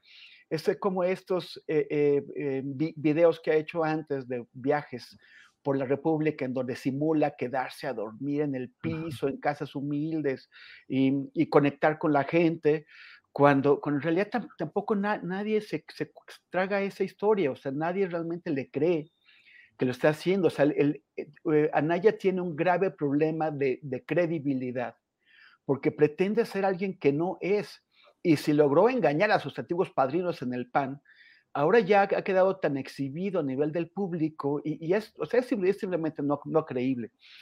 Pero el tema es que además está intentando ser una réplica, una, una, copia, mala copia de, de, su némesis o de quien él considera su némesis, que es Andrés Manuel López Obrador. O sea, esto de, de estar acudiendo a los héroes de la historia y de, y, de, y de recorrer el país y de acercarse a la gente, que son cosas que Andrés Manuel ha hecho toda su vida y que le salen de manera natural porque en realidad están pues en su espíritu, ¿no? O sea, es, la naturaleza del personaje quien lo lleva a, hacer esto. Eh, Anaya de pronto se vuelve historiador y de pronto se vuelve viajero humilde de la República, cuando no tiene ningún antecedente que, que, que, le, dé como, como profundidad a esto. Y, y, él mismo simplemente no es, no es, creíble. Me recuerda a este artículo famoso que hizo un articulista de Reforma, Eduardo Cacha, Sí, el Cachas, que se autodenominaba. Que, de pronto se inventó a partir de, su nombre de origen italiano, se, inventó un supuesto apodo popular, el Cachas, y empezó a hablarle a la gente, este, como, como él se imagina que eso es, un, es un problema grave de la clase, eh, de, de las élites mexicanas, pensar que la gente es mucho más simple de lo que es y que la pueden entender y que pueden darle la vuelta para, para, ofrecerle a la gente lo que realmente quieren. Es bastante más honesto, o sea, si nos vamos a esto, Samuel García, el, el, el, gobernador todavía en Veremos de Nuevo León, que él no intentó eh, eh, simular que él era parte de la gente, no intentó simular que entendía a la gente al revés, se presentó como alguien muy ajeno al, pueblo de Nuevo León, pero al mismo tiempo como una figura que muchas personas en, Nuevo León eh, la veían como, como una aspiración.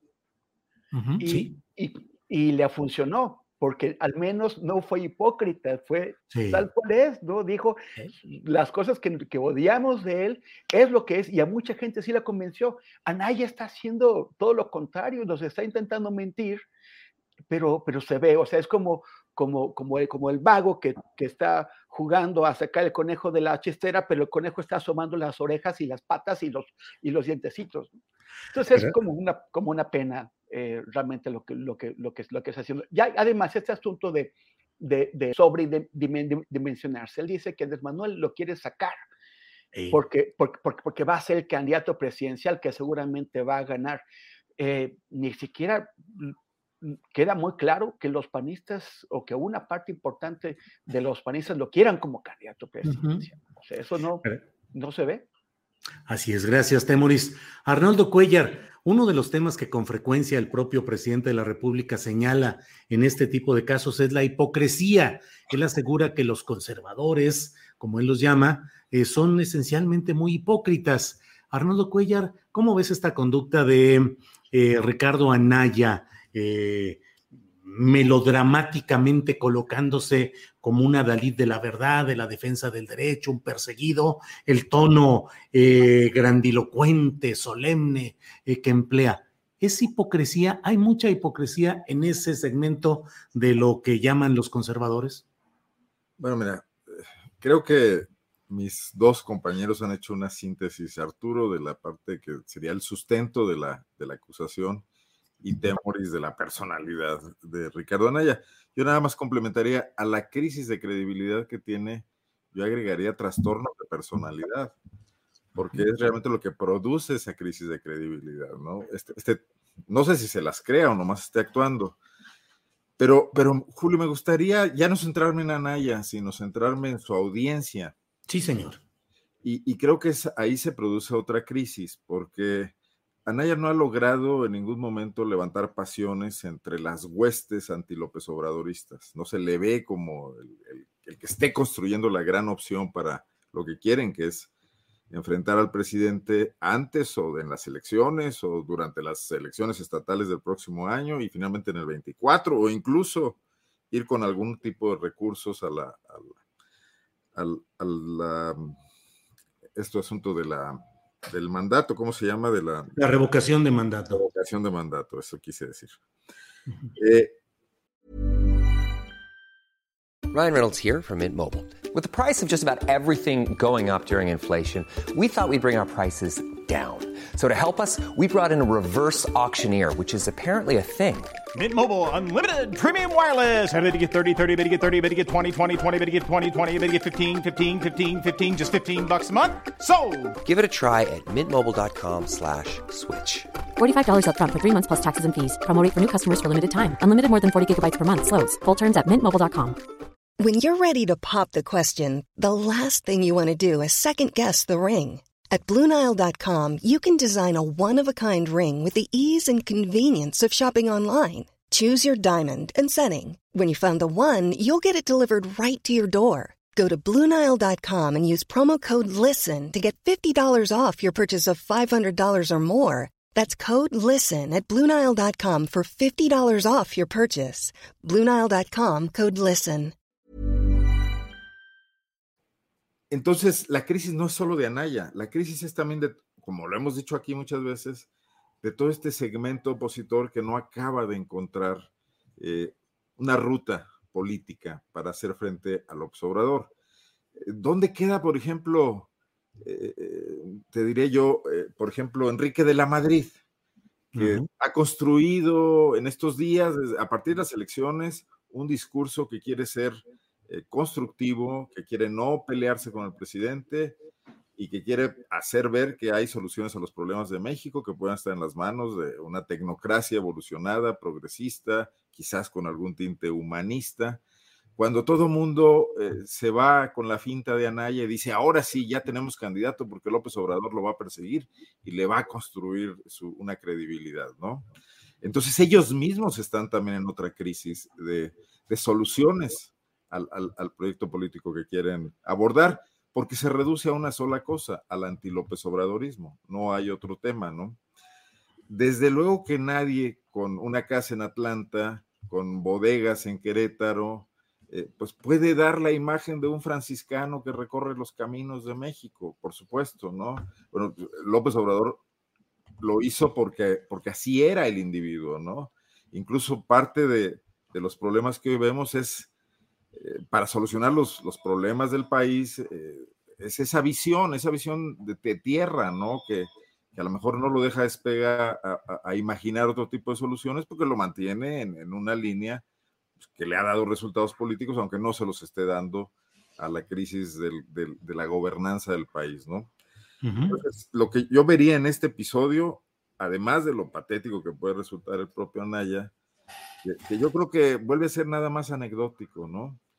Eh, a veces también eh, me imagino un López Obrador muy maquiavélico, que, quizás sí esté detrás de algunas de estas eh, salidas, de algunas de estas decisiones, echándole a perder los numeritos a la oposición, porque mientras estaban en Washington los tres dirigentes de los partidos allá tratando de construir un discurso, aquí sale lo de Anaya y, contrasta y no se puede unir y, son dos, parece un asunto de, locos, ¿no? Definitivamente.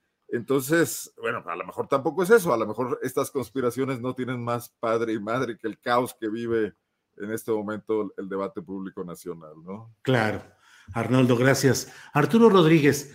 Arturo, ya lo menciona el propio Arnoldo Cuellar, cómo se dio esta visita de los dirigentes de los partidos Acción Nacional, Revolucionario Institucional y lo que queda del de la Revolución Democrática ante la OEA para denunciar narcoelecciones. Ha habido muchas eh, caricaturas, eh, creo que es una de rapé en la cual salen los eh, dirigentes de los partidos hablando de esas narcoelecciones cuando muchos de sus gobiernos y muchas de las circunstancias de ellos, pues están afectadas del mismo asunto. ¿Qué opinas de lo que fueron a denunciar a la OEA estos tres dirigentes partidistas, Arturo?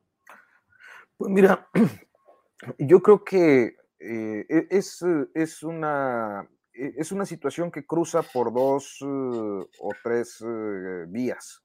la primera es que eh, en mi perspectiva, por lo que yo alcanzo a ver, también por los tiempos que han pasado del proceso electoral a la fecha, eh, la búsqueda de una instancia internacional eh, me pareciera que es improcedente en la medida en la que no se han agotado los cauces institucionales dentro del país. Entonces, en términos jurídicos, yo pensaría eso, es un acto político irrelevante, que tiende a pues buscar algunos reflectores dentro y fuera de México para empezar a construir una narrativa que eh, señale eh, que hubo eh, grupos de delincuencia organizada respaldando al partido gobernante en diferentes regiones del país. El segundo punto es que efectivamente, no solo porque lo digan ellos, sino porque pues hay indicios de que eso sucedió, eh, existen eh, condiciones eh, que pudieran pues considerarse efectivamente como, como parte de un posicionamiento político de personalidades apoyadas o relacionadas con grupos armados que genéricamente solemos identificar como narco o como delincuencia organizada, que me gusta más y me parece más, más preciso. ¿De qué estás pensando, Arturo? ¿Lugares como Michoacán, Sonora, Sinaloa, la región del Pacífico? Sí. Particularmente estoy pensando, eh, ahorita mientras hablaba, en el Distrito 1 de Michoacán, donde ganó con una votación atípica Leonel Godoy, eh, y que además se convirtió eh, territorialmente, siendo un distrito federal, territorialmente se convirtió en la eh, en el soporte del triunfo de, Raúl Morón, de Alfredo Ramírez Bedoya, porque Morena y su alianza prácticamente perdieron el resto del Estado. O sea, tienen la mayoría, este grupo de opositores, de la coalición opositora, tienen la mayoría de los ayuntamientos, tienen la mayoría en el Congreso local, tienen la mayoría de los distritos federales pero el Distrito 1 federal eh, y el ámbito territorial que comprende, que es básicamente Lázaro Cárdenas, Michoacán y la Tierra Caliente, registraron votaciones atípicas y hay denuncias fundadas eh, me parece de que hubo eh, una actividad, eh, pues sí, delictiva en la operación electoral, que de por sí la elección de Michoacán es un cochinero, porque también el caso de Silvano Aureoles, pues no puede soslayarse en el sentido de que utilizó el aparato de Estado como una maquinaria electoral al más viejo estilo y a la más vieja usanza de los procesos electorales en México. Entonces ese sería un caso.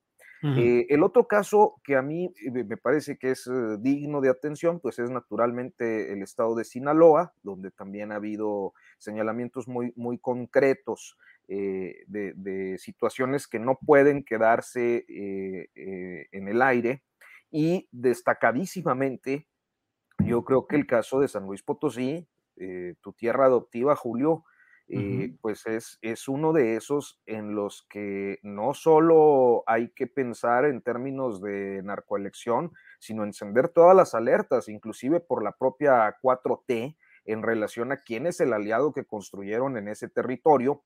Y finalmente, eh, estos depósitos que recientemente ya los hemos eh, mencionado en ocasiones de manera muy genérica, pero que recientemente eh, el colega Rivelino Rueda documentó a partir de hacer un seguimiento de los donativos a Movimiento Ciudadano. Fue el, el fin de semana, yo vi esta información publicada en MX que que dirige nuestro, nuestro compañero, colega y amigo, este, Salvador este, Frausto. Salvador Frausto Chava. y un trabajo de Rivelino Rueda que me parece muy bien documentado sobre eh, estos depósitos millonarios que la mamá y otros familiares hicieron a las cuentas de Movimiento Ciudadano, como eh, si fuera una aportación de militante al partido, para eh, que estos fondos eh, privados, cuya procedencia desconocemos, fueran a dar a la campaña de Samuel García. Entonces, estos casos concretos a los que me he referido, me parece que más allá de que lo esté denunciando esta coalición opositora, tienen que encender las alarmas de todos, del propio gobierno, de la propia 4T y los partidos que forman parte de eso y, de quienes como ciudadanos estamos en la observación de los procesos políticos. Gracias, Arturo Rodríguez. Temoris Greco, mm, pareciera que se está, es decir, se está accediendo cada vez más a escenarios internacionales, tanto el propio Silvano Aureoles, que ya estuvo en la OEA, como ahora estos tres dirigentes partidistas, hay denuncias, hay señalamientos se está abriendo el camino con una narrativa que pueda inducir más adelante a que haya algún tipo de acciones, intervenciones o asomos de este tipo de organismos internacionales tratando de incidir en la política mexicana? o sea, yo, lo veo complicado. No, no, hay, no olvido que la OEA de Luis Almagro, que Luis Almagro acaba de ser reelecto como, como secretario general de la OEA con la oposición abierta y militante de México, eh, Luis Almagro facilitó que eh, hubiera una operación en las elecciones de Bolivia de hace un par de años, en las elecciones presidenciales, para generar ese espacio de dudas sobre el proceso de conteo de votos que, eh, que, abrió el espacio para, eh, para, para, que se diera un golpe de Estado. Un golpe de Estado que no solamente eh, alteró el, el, curso de la democracia y la institucionalidad en Bolivia, sino que, que provocó muchísimas muertes, muertes de personas inocentes que se oponían de manera pacífica a ese golpe de Estado. Y Luis, Luis, Luis Almagro tiene todo que ver con eso. Es una, el, tipo es un golpista, eh, además de ser una, una, figura impuesta por, por, Estados Unidos, específicamente por Donald Trump. Eh, pero por el otro lado, en México no es Bolivia. Eh, es, por, hay mil razones, o es, es, una obviedad, pero, pero no es Bolivia en el, en el, sentido de que no es tan fácil intervenir en las cosas de México de la manera descarada, burda y torpe como lo hicieron con, con Bolivia. Eh, además, México tiene estrechos, o sea, la, autonomía del Estado en México está mm, eh, marcada en parte por su relación con los Estados Unidos. Y, Estados Unidos tiene eh, maneras más directas y eficaces de intervenir en México de manera discreta, sin hacer un show escandaloso como el que hicieron con el caso de Luis Almagro y la OEA. Sí creo, como dice eh, Arturo, que están, es, es parte, o sea, es un, es, es, un acto que no va a tener consecuencias a nivel internacional, pero sí están generando, como el tema de lo de Anaya, están generando una narrativa. Eh, la, ¿Qué es lo que ya habíamos visto anteriormente? Está este intento de crear la sensación de que vivimos en una dictadura, de que, de que hay represión, de que ahorita este, acabas de, de mencionar que eh, eh, o, creo que lo hizo Arturo, que el, el, informe Cerezo menciona, con, o sea, que los cerezos no, no son de, ninguna manera, digamos, parte de la 4T o, o, algo así, sino es, un, es un grupo eh, de activistas bastante radical, de oposición, de izquierdas, pero ellos hicieron un informe en, el que están dando números, datos objetivos sobre la, represión. la naturaleza del Estado en México siempre ha sido represora y no porque lleguen desmanuales eso, eso, y eso se va a acabar, pero sí puedes limitarlo o limar algunos de, sus impactos y eso se siente en el terreno. Pero ellos quieren crear este, este cuento y, y lo hacen aunque se estén disparando en el pie, o sea, como en el tema de la intervención de grupos del crimen organizado, o sea, ¿quién ha facilitado, quién ha sido vehículo de la intervención del crimen organizado, de todo tipo, de narcotraficantes, de empresas transnacionales, de gente que se apodera, de, grupos que se apoderan de las empresas del Estado mediante privatizaciones interesadas, de Fobaproas. ¿Quién ha sido el vehículo del crimen organizado en México? El PRI en primer lugar, el PAN como relevo y el PRD como acólito ahí en tercer lugar. Entonces es, es ridículo. Ahora sí, no hay que dejar de, señalar que, lo que ya decía eh, Arturo, están actuando a través de todos los partidos, ya se incluya Morena o, en, el caso que, mencionabas de San Luis, a través del Partido Verde aliado de, Morena. Están actuando y hay que tenerlo. Y no solamente eso, acabamos de estar con el equipo de Ojos de Perro en Taxco. En Taxco hubo una sorpresa. Eh, eh, hubo eh, había tres candidatos, el PRI y el, y, el, PAN fueron por separado, entonces había candidato fuerte del PRI, un, un ex alcalde, el, diputado local, eh, eh, estaba un candidato fuerte del PAN, otro de Morena, y de pronto llegó un cuarto candidato que se les coló aparentemente por la puerta de atrás, nadie lo esperaba, miembro o postulado por Fuerza Social por México, es el único candidato de, de Fuerza Social por México que ganó en el país. Y entonces fue una sorpresa, ¿cómo, cómo este tipo obtiene tan, tantos votos. Fue candidato, de, o sea, utilizando esas siglas, de uno de los, de los grupos de crimen organizado que se disputan el control de la zona y que operó eh, levantando gente, haciendo, eh, atacando comunidades, amenazando gente, para que algunas comunidades no se presentaran a votar y para que otras lo hicieran masivamente a favor de Mario Figueroa. Entonces, en Tasco. En Taxco. y, y, y, eso, es, eso se repite a través de cualquier sigla. De, estos partiditos que intentaban asegurarse su, su, registro estuvieron realmente postulando a cualquiera, al, que se aventara. Pero no solamente ellos lo, lo, hicieron. Y eso es algo que no hay ningún partido político, incluido que sea en el poder, que tenga un programa, un plan anunciado que nosotros conozcamos para asegurar que sus filas no va a tener injerencia los grupos del crimen organizado. Ninguno. Gracias, Temoris. Eh, Arnoldo Cuellar, pues, ¿qué te pregunto a ti en Guanajuato, pero extendiendo la mirada a nivel nacional? ¿Cuánta es entonces la influencia, si es creciente, cada vez más determinante, de grupos del crimen organizado expresamente criminales o los grupos incluso policíacos o de con uniforme o con charola en la decisión de asuntos electorales en México, Arnoldo. Entendí la sutileza de que no guanajuatice la mesa, pero... No, no, no, no, no, no, no que no la guanajuatices. Dije, pues claro que tú sabes, claro que tú conoces lo que pasa, este, por eso lo, lo señalé, Arnoldo. Es un viejo problema, Julio. Yo, a ver, acordémonos de Iguala y, del PRD ahí, de la mano de Abarca.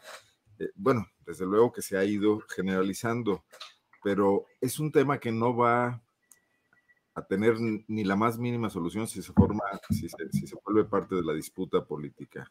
Por ejemplo, ¿dónde está el INE aquí? En, esas, en esos relatos que ha estado publicando Héctor de Mauleón, muy impresionistas, de testimonios que, bueno, pues no sé, no sé cuánto creerles. Pues, puede ser que son los que Aureoles ha estado repartiendo en todos lados, de gente que llegó, cerró casillas, les dijo ya no entren aquí a votar y se pusieron a rellenar urnas como en los viejos tiempos. ¿Y, ¿Y, dónde estaba el INE con su cuantiosísimo presupuesto para monitorear ese tipo de casos? Porque el OPLE de Michoacán no deja de ser una extensión del INE y los funcionarios designados en los órganos electorales de los estados los designa el propio INE y me imagino que tienen vasos comunicantes y hacen convenios para establecer toda la logística electoral. E, es parte de ese grave problema que traemos, que no se soluciona cuando pues, Lorenzo Córdoba está en la disputa permanente de que no se metan con él y que ellos sí saben hacer las cosas. Pues no, no las saben hacer. Y luego las fuerzas políticas que hoy están donde no les favoreció el voto, ni quizás tampoco la acción de los grupos criminales están denunciando lo que en otras ocasiones han usado. Aquí sí cabe el tema de la gran hipocresía, ¿no? Iban por el Congreso. ¿No es el Congreso el espacio ideal para que se dé un debate de esta magnitud e incluso se empiecen a tomar ciertas determinaciones? Eh, pues, festinan que lograron impedir el, el periodo extraordinario, pues que festinen otras cosas. O sea, es patético que vayan a, la, a, buscar al magro, a, instancias internacionales. Digo, tenía mucha credibilidad Jorge Castañeda cuando peregrinaba por allá pidiendo la apertura a las candidaturas independientes, él solito, bueno, con boletos de avión pagados por el Bester Gordillo, pero por lo menos se veía interesante, pero no, no, no esta, esta estructura de tres dirigentes partidistas con, con, con, importantes recursos aportados eh, por los subsidios que les proporciona el Estado mexicano a través del INE, yendo a, plantear este tema y, renunciando también a la posibilidad de resolverlo aquí con los instrumentos que nos hemos dado, ¿no? Además, recordemos que cada uno de ellos, y bueno, soy generoso porque Jesús Zambrano es, digo, lo hemos dicho aquí muchas veces, es el dirigente de nada ya prácticamente, ¿no? Creo que de un diputado que se acaba de ir del PT al PRD Sí, sí, sí. Para que vean que también ahí hace aire. Pero tanto Marco Cortés como, como Alito Moreno están enfrentando en sus partidos serias crisis de, representación y, van a vivir momentos delicados. Entonces también esta es una forma de un poco de fuga, ¿no? Y un poco de ir a, rescatar algo de credibilidad perdida. Estaba siendo denunciado en la unidad de inteligencia financiera hace unos días Alito Moreno, por ejemplo, ¿no? Y vaya que la de dónde cortar ahí. Eh, que por cierto está el, está el caso muy interesante de lo que está ocurriendo en Campeche con el recuento. Sí, otro asunto interesante, así es. Entonces, bueno, parte de lo mismo que mencioné hace rato, esta, esta, esta especie de callejón sin salida en el que están metidas las fuerzas opositoras, todas juntas, incluyendo los empresarios que los apoyan para construir el frente, incluyendo Felipe Calderón y Margarita Zavala y Vicente Fox, que salen por aquí, por allá, desentonadamente a tratar de sumarse a estos foros y que no logran constituir un discurso coherente que convenza a nadie más que a ellos mismos, ¿no? Sí, así es, Arnoldo. Muchas gracias. Arturo Rodríguez, pues ah, todo va sucediendo. Ahorita podríamos dedicarnos un buen rato a hablar sobre el caso de Laida Sansores, que no deja de ser un caso muy peculiar, tantas veces que ha insistido buscando ser gobernadora de su estado natal, Campeche, eh, su paso reciente por la eh, delegación o la alcaldía ahora Álvaro Obregón, con resultados muy polémicos. Y cuando parece que ya tiene el nombramiento, ya tiene el nombramiento estatal de gobernadora electa por la autoridad local, pero luego viene el tribunal y coloca eh, este tema de esta súbita vocación por el voto por voto, casilla por casilla.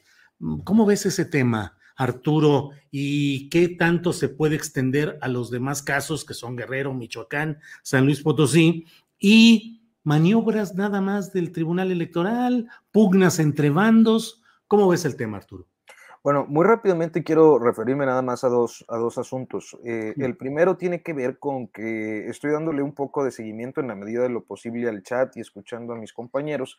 Eh, y creo que uno de los reclamos más o menos eh, persistentes en el chat es que no se diga nada de los gobiernos del pasado o eh, de elecciones donde ganaron los opositores, que básicamente pues son dos, ¿no? Este, tres, Nuevo León, este, Chihuahua y Querétaro.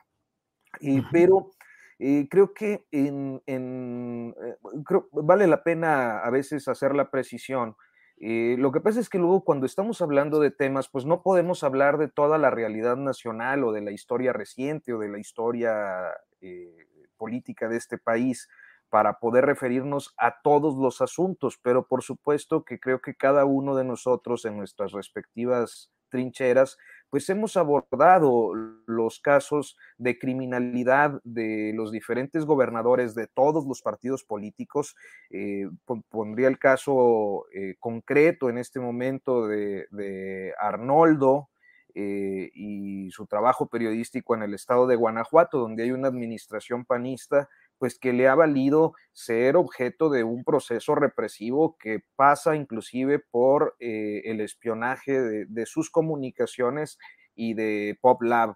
Eh, que es pues esta plataforma de, que él eh, dirige allá en, León, Guanajuato. Entonces, no es que uno haga omisión de los diferentes asuntos, se ha hablado muchísimo de la relación caso Guanajuato, yo soy el que está guanajuatizando la mesa para que no haya este caso Guanajuato y las relaciones de los panistas pues con todos los grupos delictivos relacionados con el huachicol, por ejemplo, este, eh, claro que hemos hablado de Michoacán, claro que hemos hablado de muchísimas cosas, pero en este momento y en este punto, pues estábamos hablando eh, de la situación concreta eh, y del hecho concreto que podía presentarse y actualizarse en las elecciones recientes en varias regiones del país. por eso, sí, aprovecho. ¿Cómo estamos ahora metidos en eso del y tú dónde estabas y por qué antes no dijiste y guardaste silencio? Como si hubiéramos empezado a escribir ayer o empezáramos a hacer documentales y periodismo y libros como Temoris, eh, periodismo directo con diferentes instancias, como Arnoldo Cuellar, como tú, Arturo, como si lo hubiéramos hecho ayer y de repente dicen, claro, seguramente eres seguidor de Felipe Calderón, de Vicente Fox y de Peña Nieto. ¿Por qué no los criticaste? Oye, Julio, pero tú dónde estabas en, 1814 durante, durante, la batalla de, de, Cuautla? Claro, claro. es un ejemplo, es un ejemplo llevado al extremo, pero me, estaba acordando eh, que acaban de ganar eh, nuestros amigos eh, Alejandro Melgoza, Sergio Rincón, eh, eh, un premio de la CIP de investigación por el cacique del paraíso maya, este proceso de destrucción de un cenote y de una zona natural allá en, la península. Eh, por, una empresa De, Alfonso, Romo. Y este, y me estaba acordando justo ahorita que, bueno, ahora que vi tu tweet que hace unos días, el fin de semana al respecto, Julio, y ahorita con el comentario, que efectivamente eh, había estos reclamos que se le hacían a Sergio y a Alejandro Melgoza, que por qué no dijeron nada eh, cuando el derrame petrolero de eh, la sonda de Campeche. Y entonces, pues yo esa vez sí me desesperé mucho de cómo los estaban vapuleando, que les digo, pues es que cuando eso pasó, que usted está refiriendo, eh, ellos estaban como en secundaria. O sea, es que, es que a veces es, es, uh, es, muy difícil, sobre todo, y yo trato en ocasiones de tomarlo también con, con mucha calma, porque a veces pienso que hay mucha gente que ha despertado a los asuntos de la cosa pública no hace mucho y entonces empieza a conocernos y cree que formamos parte de un bando, cuando en realidad pues ha sido un trabajo de, décadas, eh, eh, en el, al menos en esta mesa de los cuatro, que hemos ido documentando diferentes ámbitos del, de, pues, sí, del poder y de, su conducta. Arturo, ¿te parece que incluso toquemos este tema ahorita con Temoris y con Arnoldo y regresamos con el tema de, de Laida y demás? Temoris, ¿a ti cómo te ha ido con todos estos comentarios de usted por qué no y por qué callaste y por qué no lo dijiste en su momento y acusaciones a veces tan destempladas como decir que uno ha sido cómplice, eh, callaste con Felipe Calderón, callaste con Enrique Peña Nieto? ¿Cómo te ha ido, Temoris? Pues mira, o sea, es que pues ya, ya, ya, ya, estamos acostumbrados a que te hagan las acusaciones más, más raras, ¿no? Por ejemplo, cuando, cuando, cuando cubría la guerra de Gaza, me acusaban al mismo tiempo de ser eh, antisemita y de, y, de, y de, ser agente del gobierno israelí, ¿no? O sea, entonces, espérame, no, como una o la otra. Alguna vez que, que, que critiqué la, la, relación entre, entre Hugo Chávez y ExxonMobil, me, me acusaron de, de, de, estar pagado por ExxonMobil, a pesar de que estaba criticando ExxonMobil. Y yo, y yo, y yo, decía, bueno, ¿por qué nadie me dijo dónde estaba el pago? ¿A qué ventanilla voy? ¿O, o, cómo? O sea, ExxonMobil pues no debe pagar mal, ¿no? Sí, sí. O sea, sí. es como que este tipo de... de el, el, problema es, es acusar desde la más profunda ignorancia, ¿no? O sea, es cuando, o sea, yo, no, no, no es que la gente no tenga derecho a, a, manifestar sus opiniones, pero si tú vas a presentar una acusación contra alguien, pues tómate la molestia de ver si lo que vas a decir es cierto. O sea, antes tal vez no, había manera de, saberlo sin irse a meter a la Biblioteca Nacional y examinar 45 toneladas de periódicos. Pero hoy Google rápidamente te resuelve las, las, las dudas. Dijo Julio Astillero algo sobre Felipe Calderón, eh, no sé qué, ¡pum! Calderón, Astillero, y sale y, y, te, y te, quitas eso, ¿no? Este, Arnoldo era, era a, a, amigo del fiscal Samarripa de Guanajuato. Pues Eran compadres. Rápidamente, sí, sí, que se echaban sus alipuses y, resulta, y rápidamente lo resuelves. Así Entonces, es. o sea, es nada más, tómense el tiempo, ¿no? Si, si quieren si están enojados y lo quieren decir, díganlo, pero, sobre, pero, pero fundamentense. También para no hacer el ridículo, porque a veces hacen las cosas así. Dice, tú que eres un cobarde que nunca has, has hecho nada eh, fuera de, de, de, tu escritorio, y dices, mira, ponle cualquier guerra del mundo en mi nombre y vas a ver si nada más me quedé. Eh, eh, sentado en el escritorio, ¿no? Ahí el Temori secuestrado por el talibán hace unos sí, años. Sí. Eh, no me acuerdo si era el talibán o era ISIS. No, Estado Islámico, sí y ahora, sí. cobarde. Sí, sí, sí. Yo un día que le hice un viernes de cubilete a Temoris, pues lo estaba entrevistando y me estaba quedando así, aunque ya había escuchado todo lo que había viajado, cuántos países había conocido, en cuántos conflictos había estado, pues la mera neta, mi querido Temoris, sí es apabullante, impresionante.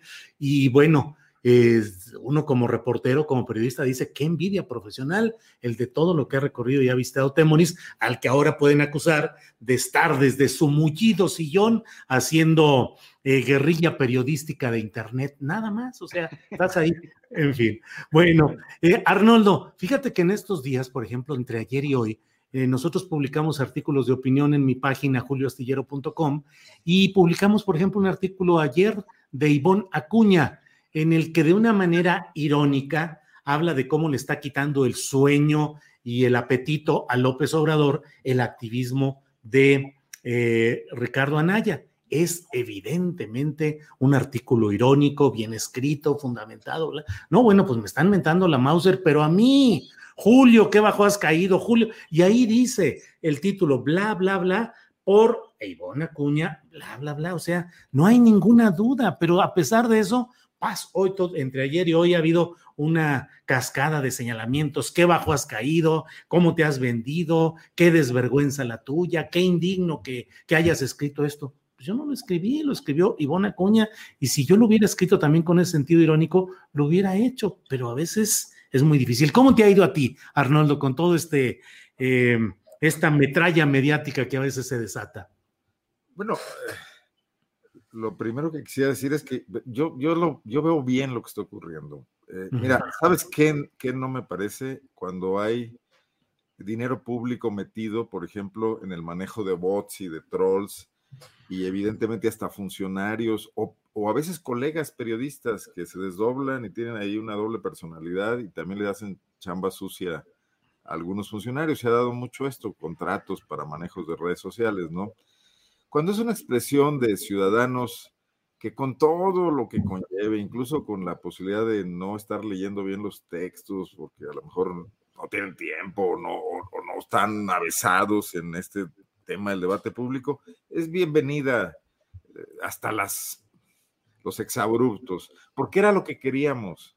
O sea, queríamos una audiencia durante mucho tiempo que fuera más participativa, que no fuera tan pasiva yo me imagino que en todo esto habrá una evolución y se irán normando criterios y habrá gente que aprenderá y que empezará a ver las cosas con un poco más de profundidad, que se enriquecerá un poco más con todo esto y que, y que opinará y que eso le transformará su vida también para que el día que vaya a votar sepa hacerlo de forma más informada. O sea, no me preocupa ese destape, eh, ese tono furioso, insultante que además nos denota lo que somos y en lo que tendría que trabajar una política pública que se preocupara por educar, por elevar niveles y todo. O sea, por ejemplo, misoginia rampante, yo creo que ese es todo un tema, ¿no? Homofobia eh, también, ¿no? Eh, que critiquen a los políticos y que a los periodistas nos hagan parte del segmento que en este país ha tenido voz, opinión y ha influido en la toma de decisiones y nos arríen parejo, pues bueno, vaya y pase, la tormenta pasará, ¿no? Mira, con todo y todo, ahorita que decías lo de Temor, yo decía, no, sí está peor el ISIS que Samarripa, mano, que, qué bueno. más con denuncia, espionaje y esas cosas, ¿no? Entonces, pues bueno, también tampoco se puede responder a todo y, hay cosas imposibles de atender, pero pues, eh, digo, aguantemos vara, ¿no? Eh, Arturo y Temoris, Arnoldo se acaba de ganar al chat y nosotros hemos quedado en fuera de lugar. ¿eh? Gracias, Arnoldo. Gracias. Arturo Rodríguez, déjame cambiar el tema de, de, de, Laida y preguntar cómo ves la conformación de la Cámara de Diputados, cómo queda la 4T para gestionar reformas que proponga López Obrador. ¿Cómo ves ya los datos finales que se han publicado que podrían tener algún cambio en cuestión de género por la paridad que piden que, deban, que puedan cambiarse dos o tres nombres, pero en general la aritmética ya quedó fijada. ¿Cómo ves esto y qué significa para la posibilidad de reformas con mayoría calificada que proponga la llamada 4T? Mira, yo, yo, creo que, bueno, los números se movieron un poco y creo que en buena medida fue favorable para los grupos opositores. A mí me, me sorprendió la cifra de, del PRI en particular, que quedó... ¿70? 71, ¿no? 71, sí, 70, 71, sí. Es, es, eh, es muchísimo. Este, y, y, bueno, pues creo que no es eh, eh, tampoco algo que no se esperara en términos de lo que alcanzamos a ver con los conteos, con los tres conteos de la primera semana, ¿no? De, posterior a las elecciones. Este, sí, el ajuste, pues a final de cuentas los, los deja en una mejor situación y complica las cosas ciertamente para, para la coalición eh, identificada con el presidente López Obrador, eh, especialmente cuando se trata de, de hacer eh, votaciones que tienen que ver en específico con temas de reforma constitucional. Ahora, esto es una fatalidad, yo no lo creo. Lo que yo creo es que los tres primeros años del gobierno, el presidente tuvo eh, pues la posibilidad de reformar y construir los andamiajes legislativos que él quiso construir porque tenía, eh, si no la mayoría calificada, pues sí, a un voto o dos de, conseguirla. Eh, y eso eh, digamos que, eh, para decirlo eh, como es, anulaba cualquier posición de las oposiciones frente a lo que el presidente quería hacer. Ahora va a ser más difícil porque se queda, si no me equivoco, debe andar por ahí de unos de entre 40 a 50 votos para la mayoría calificada. Este, y esto, pues ciertamente obliga a que eh, el, presidente y su grupo, eh, dentro, de, o sea, el grupo de partidos que lo representan en la Cámara, eh, tenga que hacer un trabajo más fino de negociación legislativa. Creo que a veces hemos proscrito mucho la palabra negociación porque, y razones hay de sobra para que sea así, Normalmente las negociaciones implicaban chanchullo, implicaban corrupción, implicaban pues las cuotas que ya sabemos, los, los, diputados comisionistas que se dedicaban a bajar recursos, los temas de corrupción que estamos viendo en estos momentos con, con el caso de la reforma energética, ¿no? No en estos momentos, sino en estos años, este, y la lana que se dio para aprobar, las cosas de ese tipo.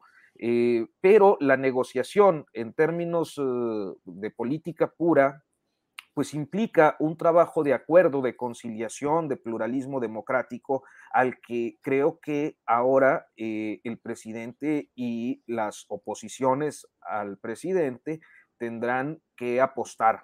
O sea, hay una reforma electoral, bueno, sí, a usted le interesa esto, a nosotros nos interesa esto otro, vamos a construir en conjunto.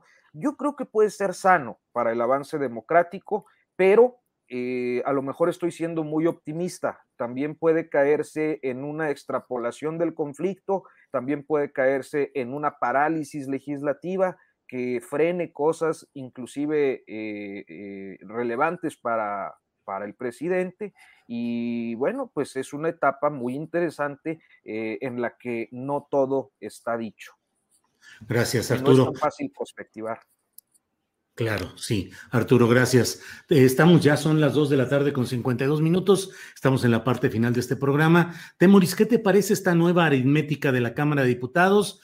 Y te pregunto si, ¿cómo, cómo ves el hecho de que en términos muy prácticos, eh, la coalición de Morena, el Partido Verde y el Partido del Trabajo ahora tendrán que buscar el apoyo numérico en las bancadas del MC, de Movimiento Ciudadano, o del PRI, que serían los más cercanos a alguna forma de negociación.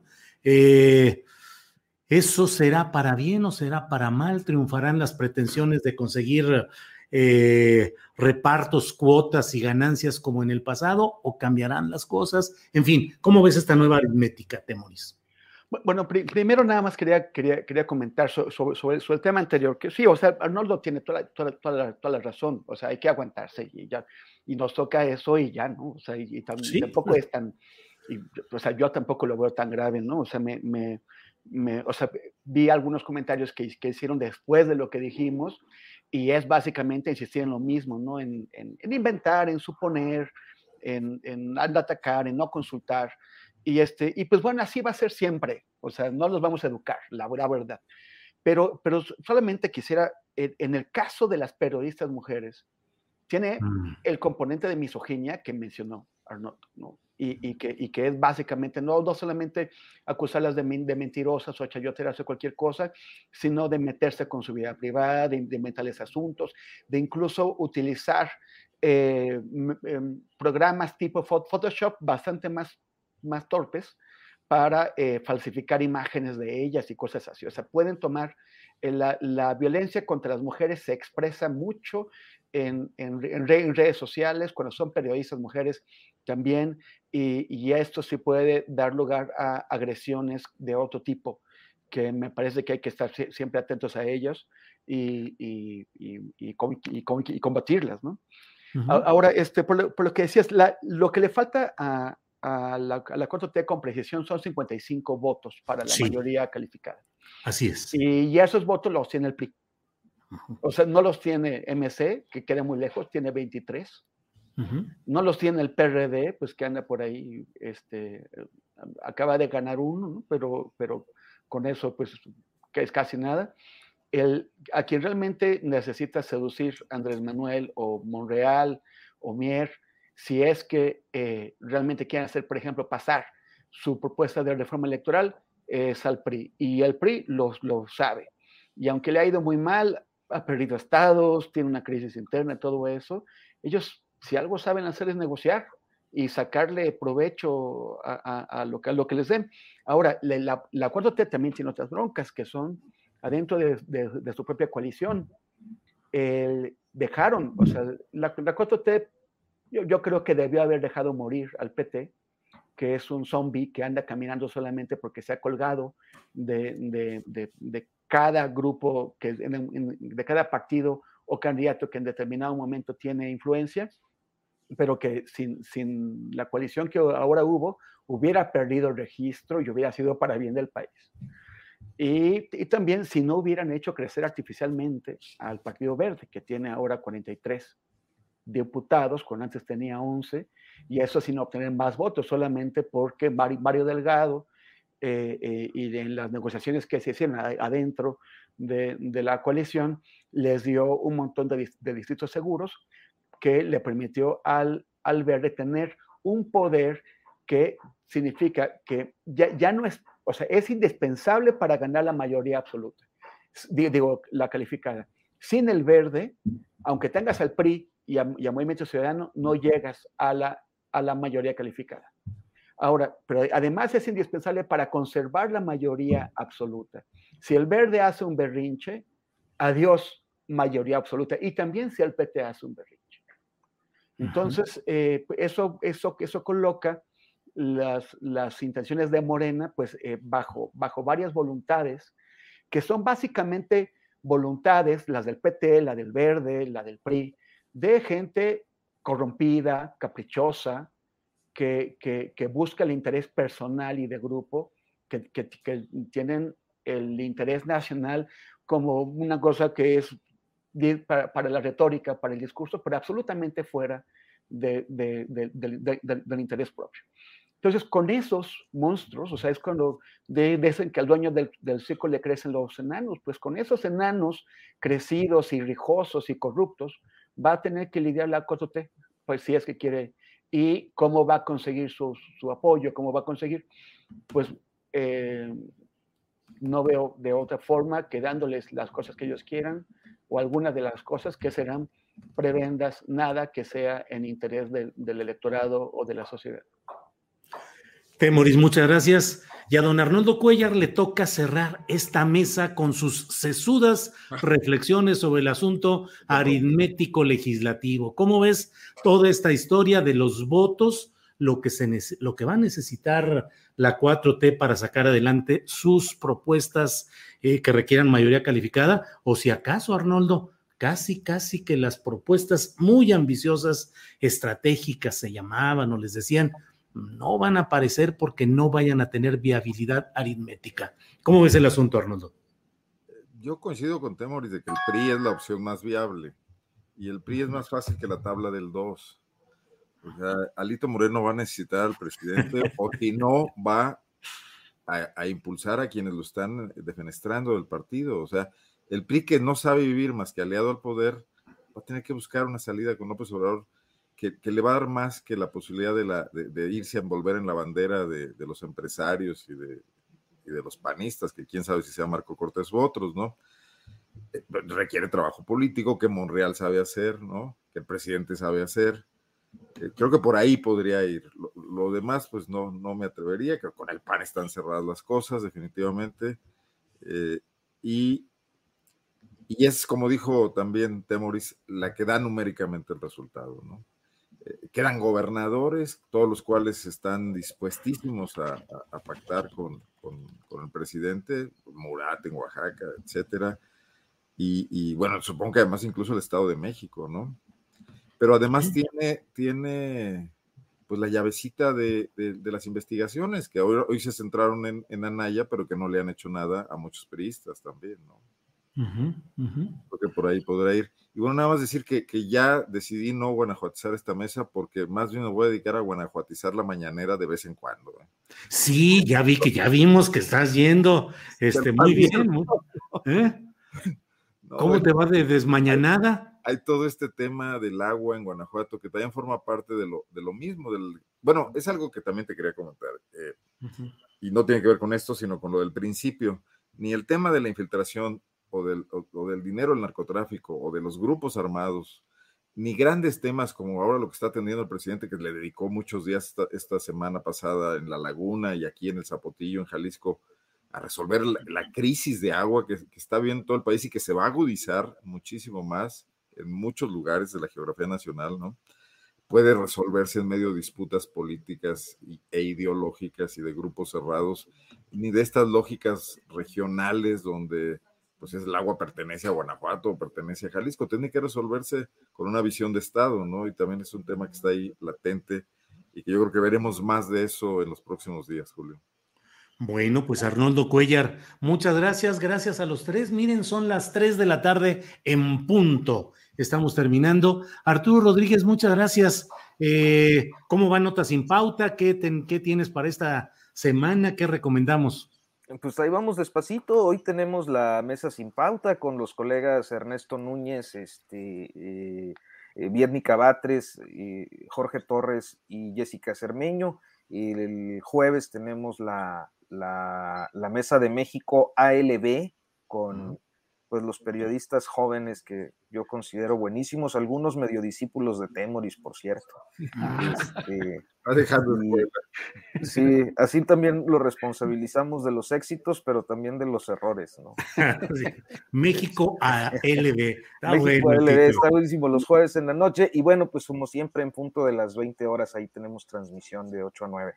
Y buen, buen artículo el de proceso, Arturo, sobre precisamente la crisis de Marco Cortés. Sí, el asunto del PAN que se va a ir poniendo cada vez más intenso. Muchas gracias, Arnoldo. Este, ya que estamos aquí en el club, este, eh, pues me ha gustado mucho la, la, cobertura que ha venido haciendo Julio del, del, asunto del agua en la laguna, que eh, también es todo un tema junto con este otro que abordaba. Es que el agua es todo un tema en este momento en el país, ¿no?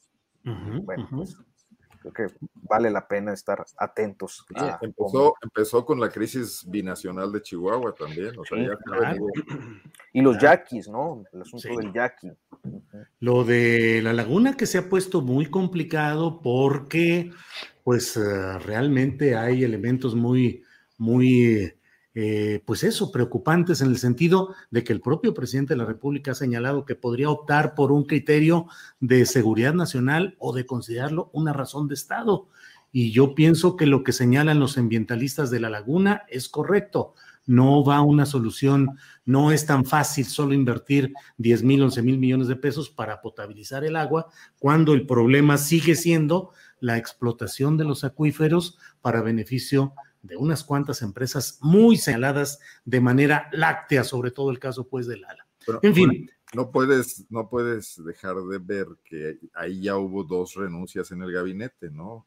bueno, Blanca Heredia se fue a, no, no es Blanca Heredia, es la ingeniera esta Blanca, no recuerdo su apellido.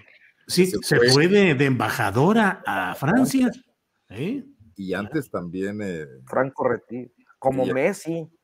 Oye, este, pues la verdad es que yo siento que es una cobertura muy importante de la tierra que te vio nacer Julio Hernández, este, y que sí, es muy importante por los intereses que hay ahí, y además eh, he visto que han golpeado mucho a los científicos y ambientalistas que están metidos en esto. Fíjate que yo encontré en una ocasión que pues siempre el tema de la contaminación del agua, eh, del arsénico, allá precisamente por, por la sobreexplotación del acuífero y, eh, en otra oportunidad eh, la contaminación con plomo, cadmio y arsénico en la sangre de niños, ancianos, mujeres embarazadas que propició Peñoles, Ahí en Torreón pues me llevaron a conocer algunos de estos uh, científicos desde entonces que han sido muy aventajados y tienen inclusive presencia internacional por los estudios que han realizado en los últimos 40 años. Me encontré inclusive citados en, en el segundo número de proceso en 1976, ya el tema del arsénico en el agua este, viene anunciado en portada. Este, me, sorprendió mucho porque es muchísimo tiempo y la situación sigue siendo tremenda y ahora con esta otra eh, pues problemática y una solución, eh, bueno, pues ya, ¿para qué le sigo? Tú lo has abordado ampliamente. Híjole. Bien, Arturo, muchas gracias. Temoris Greco, pues ya es hora de irnos. Eh, gracias. Eh, con el comentario que quieras finalmente, el agregado o la despedida, como quieras, Temoris. Pues, pues nada, que ha estado tremendo lo que ha pasado desde la semana pasada en Afganistán. Y yo me quedé así como con ganas. algún día deberíamos, eh, o, o, algunas ocasiones deberíamos introducir algún tema internacional del momento de coyuntura importante, porque, porque, la, porque la, verdad ha estado muy, muy, pesado, y además de eso es de lo que sé. Entonces. Y no todo es Guanajuato, Temoris. Y, y, no todo es el eje Guanajuato, San Luis, La Laguna. La Laguna. Guanajuato, San Luis, La Laguna. Así es. Órale, Temoris. Vamos a ver si la próxima ocasión, si sigue habiendo el tema de Afganistán o algún otro, platicamos de eso. ¿Cómo no, Temoris? Con gusto. Tenemos que ilustrar. Arnoldo, muchas gracias, buenas tardes y adelante con la guanajuatización de la mañanera y del país entero. y de la patria. De la patria. Es Blanca Jiménez, la mujer que Blanca Jiménez.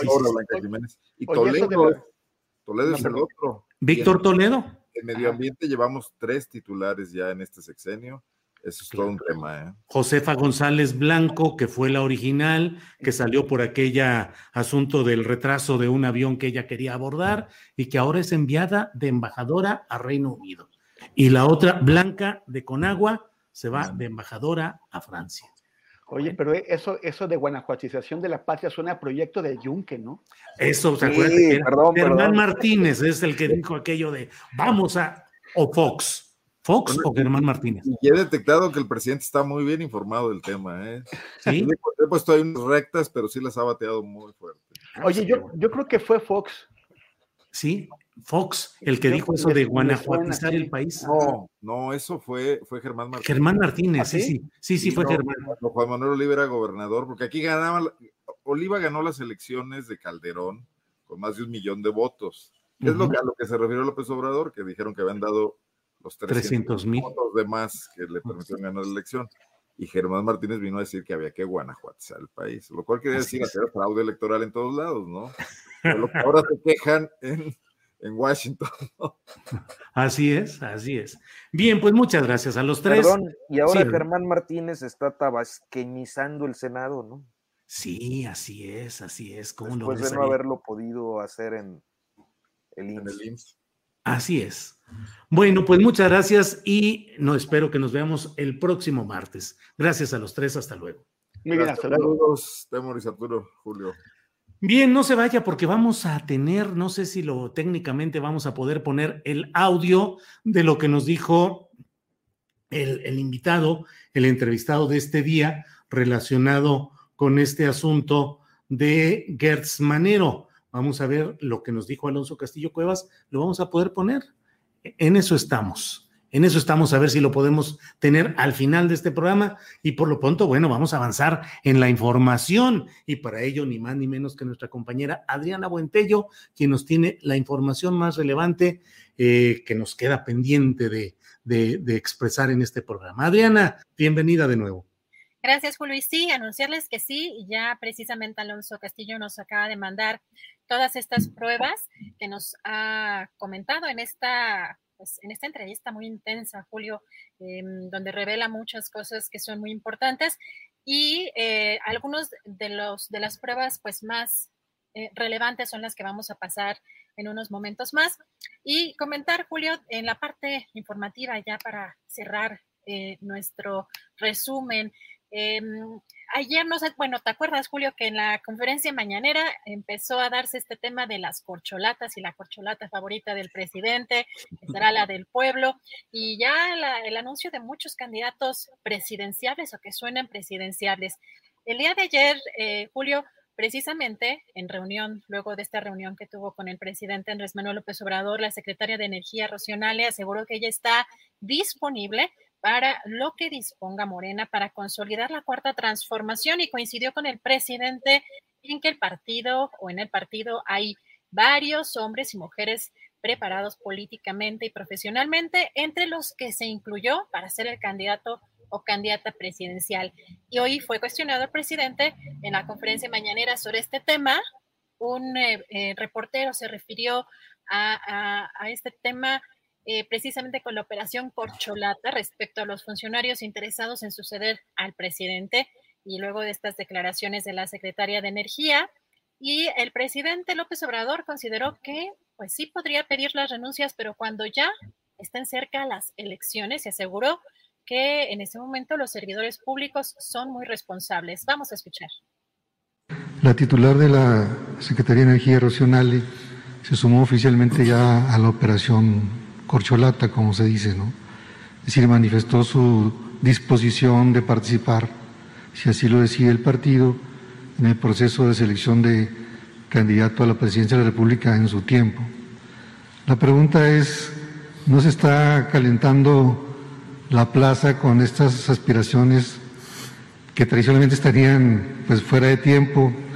Y si usted no pediría que los interesados en este proyecto de sustitución, pues pidiera licencia como lo hizo con los funcionarios que participaron en las elecciones pasadas.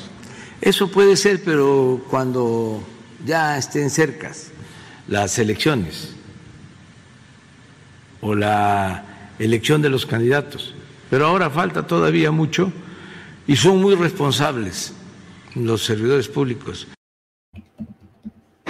También comentar que pues, ha habido mucha polémica eh, justamente sobre el regreso a clases de manera presencial. Hoy el subsecretario eh, Hugo López Gatel reiteró que en el caso de los menores de edad hay un 0.004% de probabilidad de que necesiten hospitalización por COVID-19 y más bajo aún de que fallezca. Sin embargo, destacó que en el caso de los que padecen tanto menores como adultos, los que padecen enfermedades inmunosupresoras, sí tienen mayor riesgo. Vamos a escuchar. Cualquier situación en lo individual es lamentable. Pero cuando uno analiza la situación epidemiológica, la situación de la población, para tomar decisiones que atañen a toda la población, desde luego es sumamente importante identificar la probabilidad o el riesgo de que pudiera haber un desenlace grave. Y ya hemos identificado que el riesgo es muy, muy, muy bajo. Hace unas pocas semanas, en respuesta a una pregunta, dijimos el dato, 0.004% es la probabilidad de que una persona menor de edad termine en una hospitalización por COVID y aún más bajo de que pierda la vida por COVID. Ahora, los casos individuales existen, por supuesto, muchas otras condiciones de salud que pueden hacer que una persona tenga mayor riesgo a complicaciones ante una infección.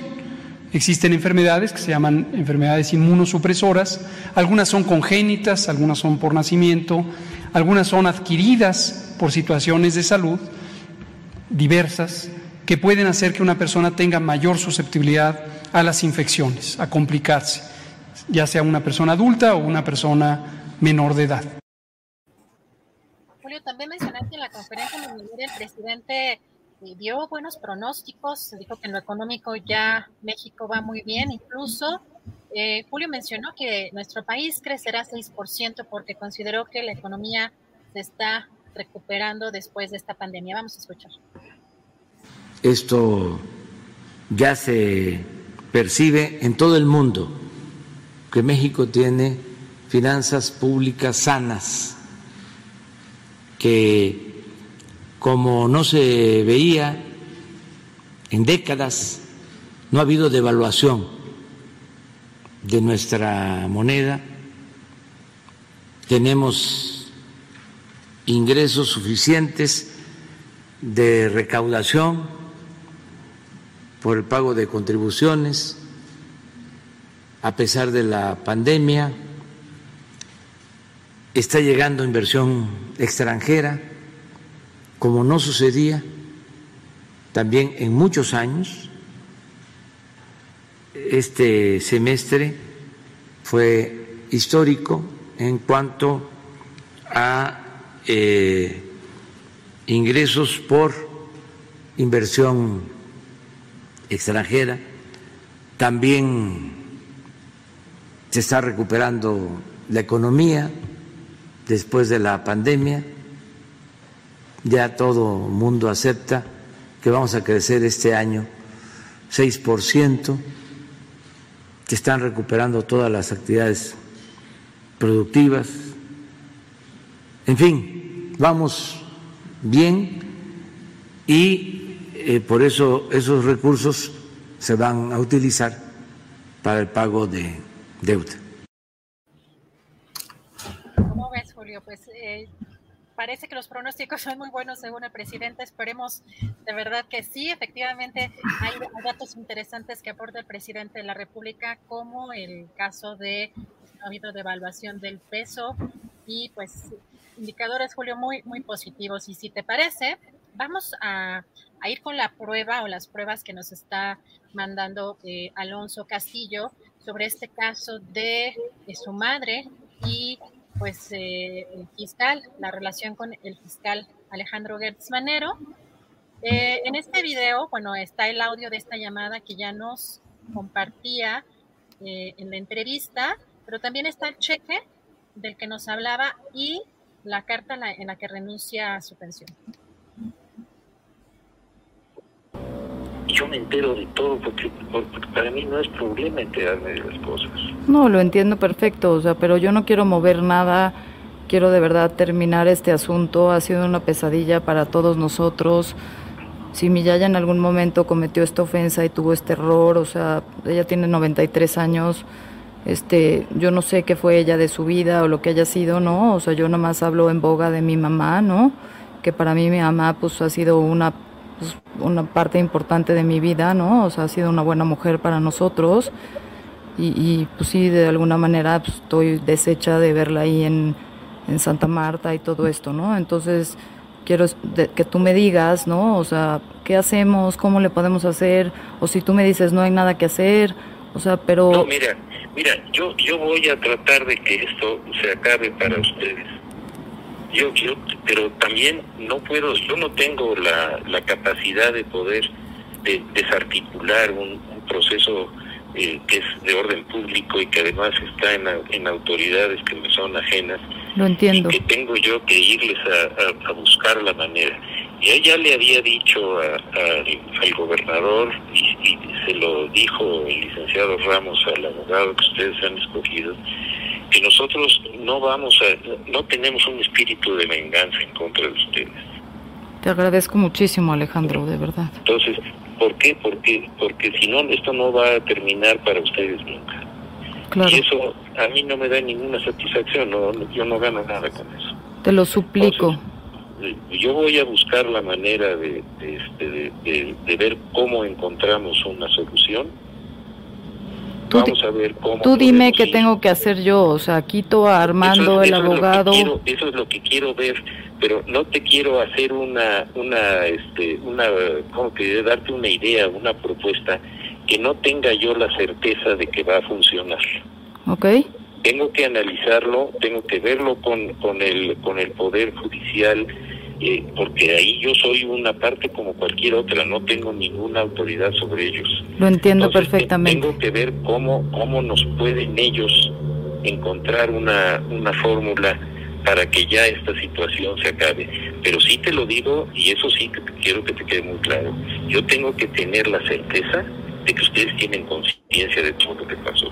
Totalmente conciencia, digo yo de verdad. Y eso lo quiero ver ya en su momento lo, te lo pediré por escrito, en donde cada uno de ustedes asuma la parte de responsabilidad que tuvieron directa o indirectamente y el deseo que tienen de que esto ya se termine. 100% cuentas conmigo. Bueno, entonces voy a hacerlo así, comunícate con el licenciado Ramos. Okay. Voy a, este, déjame darte su teléfono a mí este, no me llames más que cuando sea extremadamente urgente. No, lo, me tomé el atrevimiento porque de verdad estoy hecha pedazos y tengo tres yo hijos. Entiendo, yo lo entiendo, pero, pero sí, por favor, si hubiera una cosa realmente muy importante, me puedes llamar, pero si no, sí, por favor, mira. Muchísimas gracias. Sí, a ver, lo apunto. ¿Cuál es? 55. Ajá. 22. Ajá. 71. 71. 80. 80. 93. 93. Yo voy a hablar con él mañana en el curso de la mañana y le voy a decir que el lunes le vas a hablar. Ok, voy yo. Y, y este y, y vamos a, a, ver cómo podemos trabajar para que esta situación se vaya resolviendo lo mejor posible. Muchísimas gracias, sí, Alejandro. Te lo digo. Tus do, son dos hermanos más, ¿verdad? Sí, somos tres. Los tres. Los tres tienen que asumir frente a mí formalmente la conciencia de lo que allí ocurrió. Lo asumo 100%, o sea, porque digo, estamos en lo dicho. Entonces hacemos eso, habla con él el, el, próximo lunes, yo voy a hablar con él mañana y vamos a comenzar a tratar de resolver el asunto lo mejor que se pueda. Gracias Alejandro, de verdad gracias por tomar la llamada, o sea, de verdad te reitero, ¿no? Que para nosotros Federico fue pues casi como un abuelo, o sea, porque vino a las comidas en mi casa, a las comuniones, estuvo en mi boda. Yo tengo, yo tengo toda la, todo el, el, la historia muy clara, no, no, no, te, no, no, no necesitas contármelo. Este, vamos a hacer así a través del licenciado Ramos, solamente que hubiera una cosa sumamente urgente, llámame. Te lo agradezco muchísimo y sí prefiero que sea por el licenciado Ramos. Te agradezco muchísimo y de verdad perdona la molestia y gracias por tomar la llamada.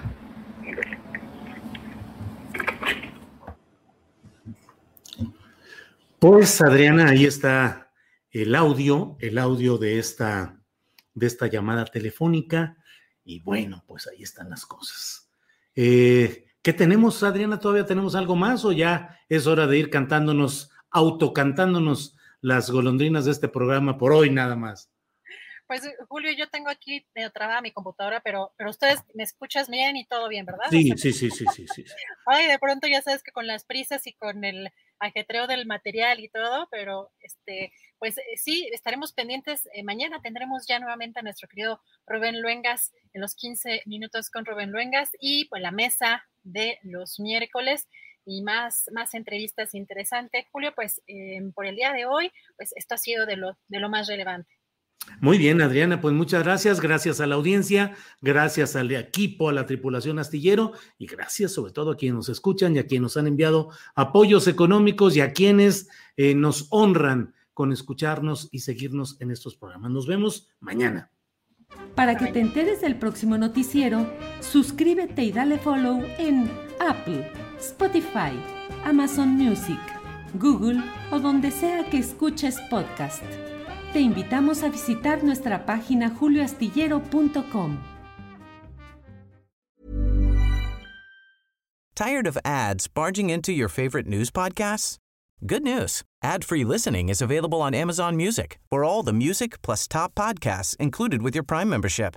Stay up to date on everything newsworthy by downloading the Amazon Music app for free or go to amazon.com slash.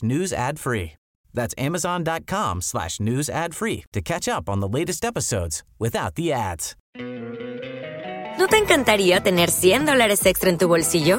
Haz que un experto bilingüe de TurboTax declare tus impuestos para el 31 de marzo y obtén 100 dólares de vuelta al instante. Porque no importa cuáles hayan sido tus logros del año pasado, TurboTax hace que cuenten.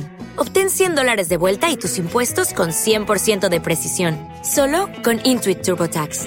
Debes declarar para el 31 de marzo. Crédito solo aplicable al costo de la presentación federal con TurboTax Full Service. Oferta sujeta a cambios o cancelación en cualquier momento.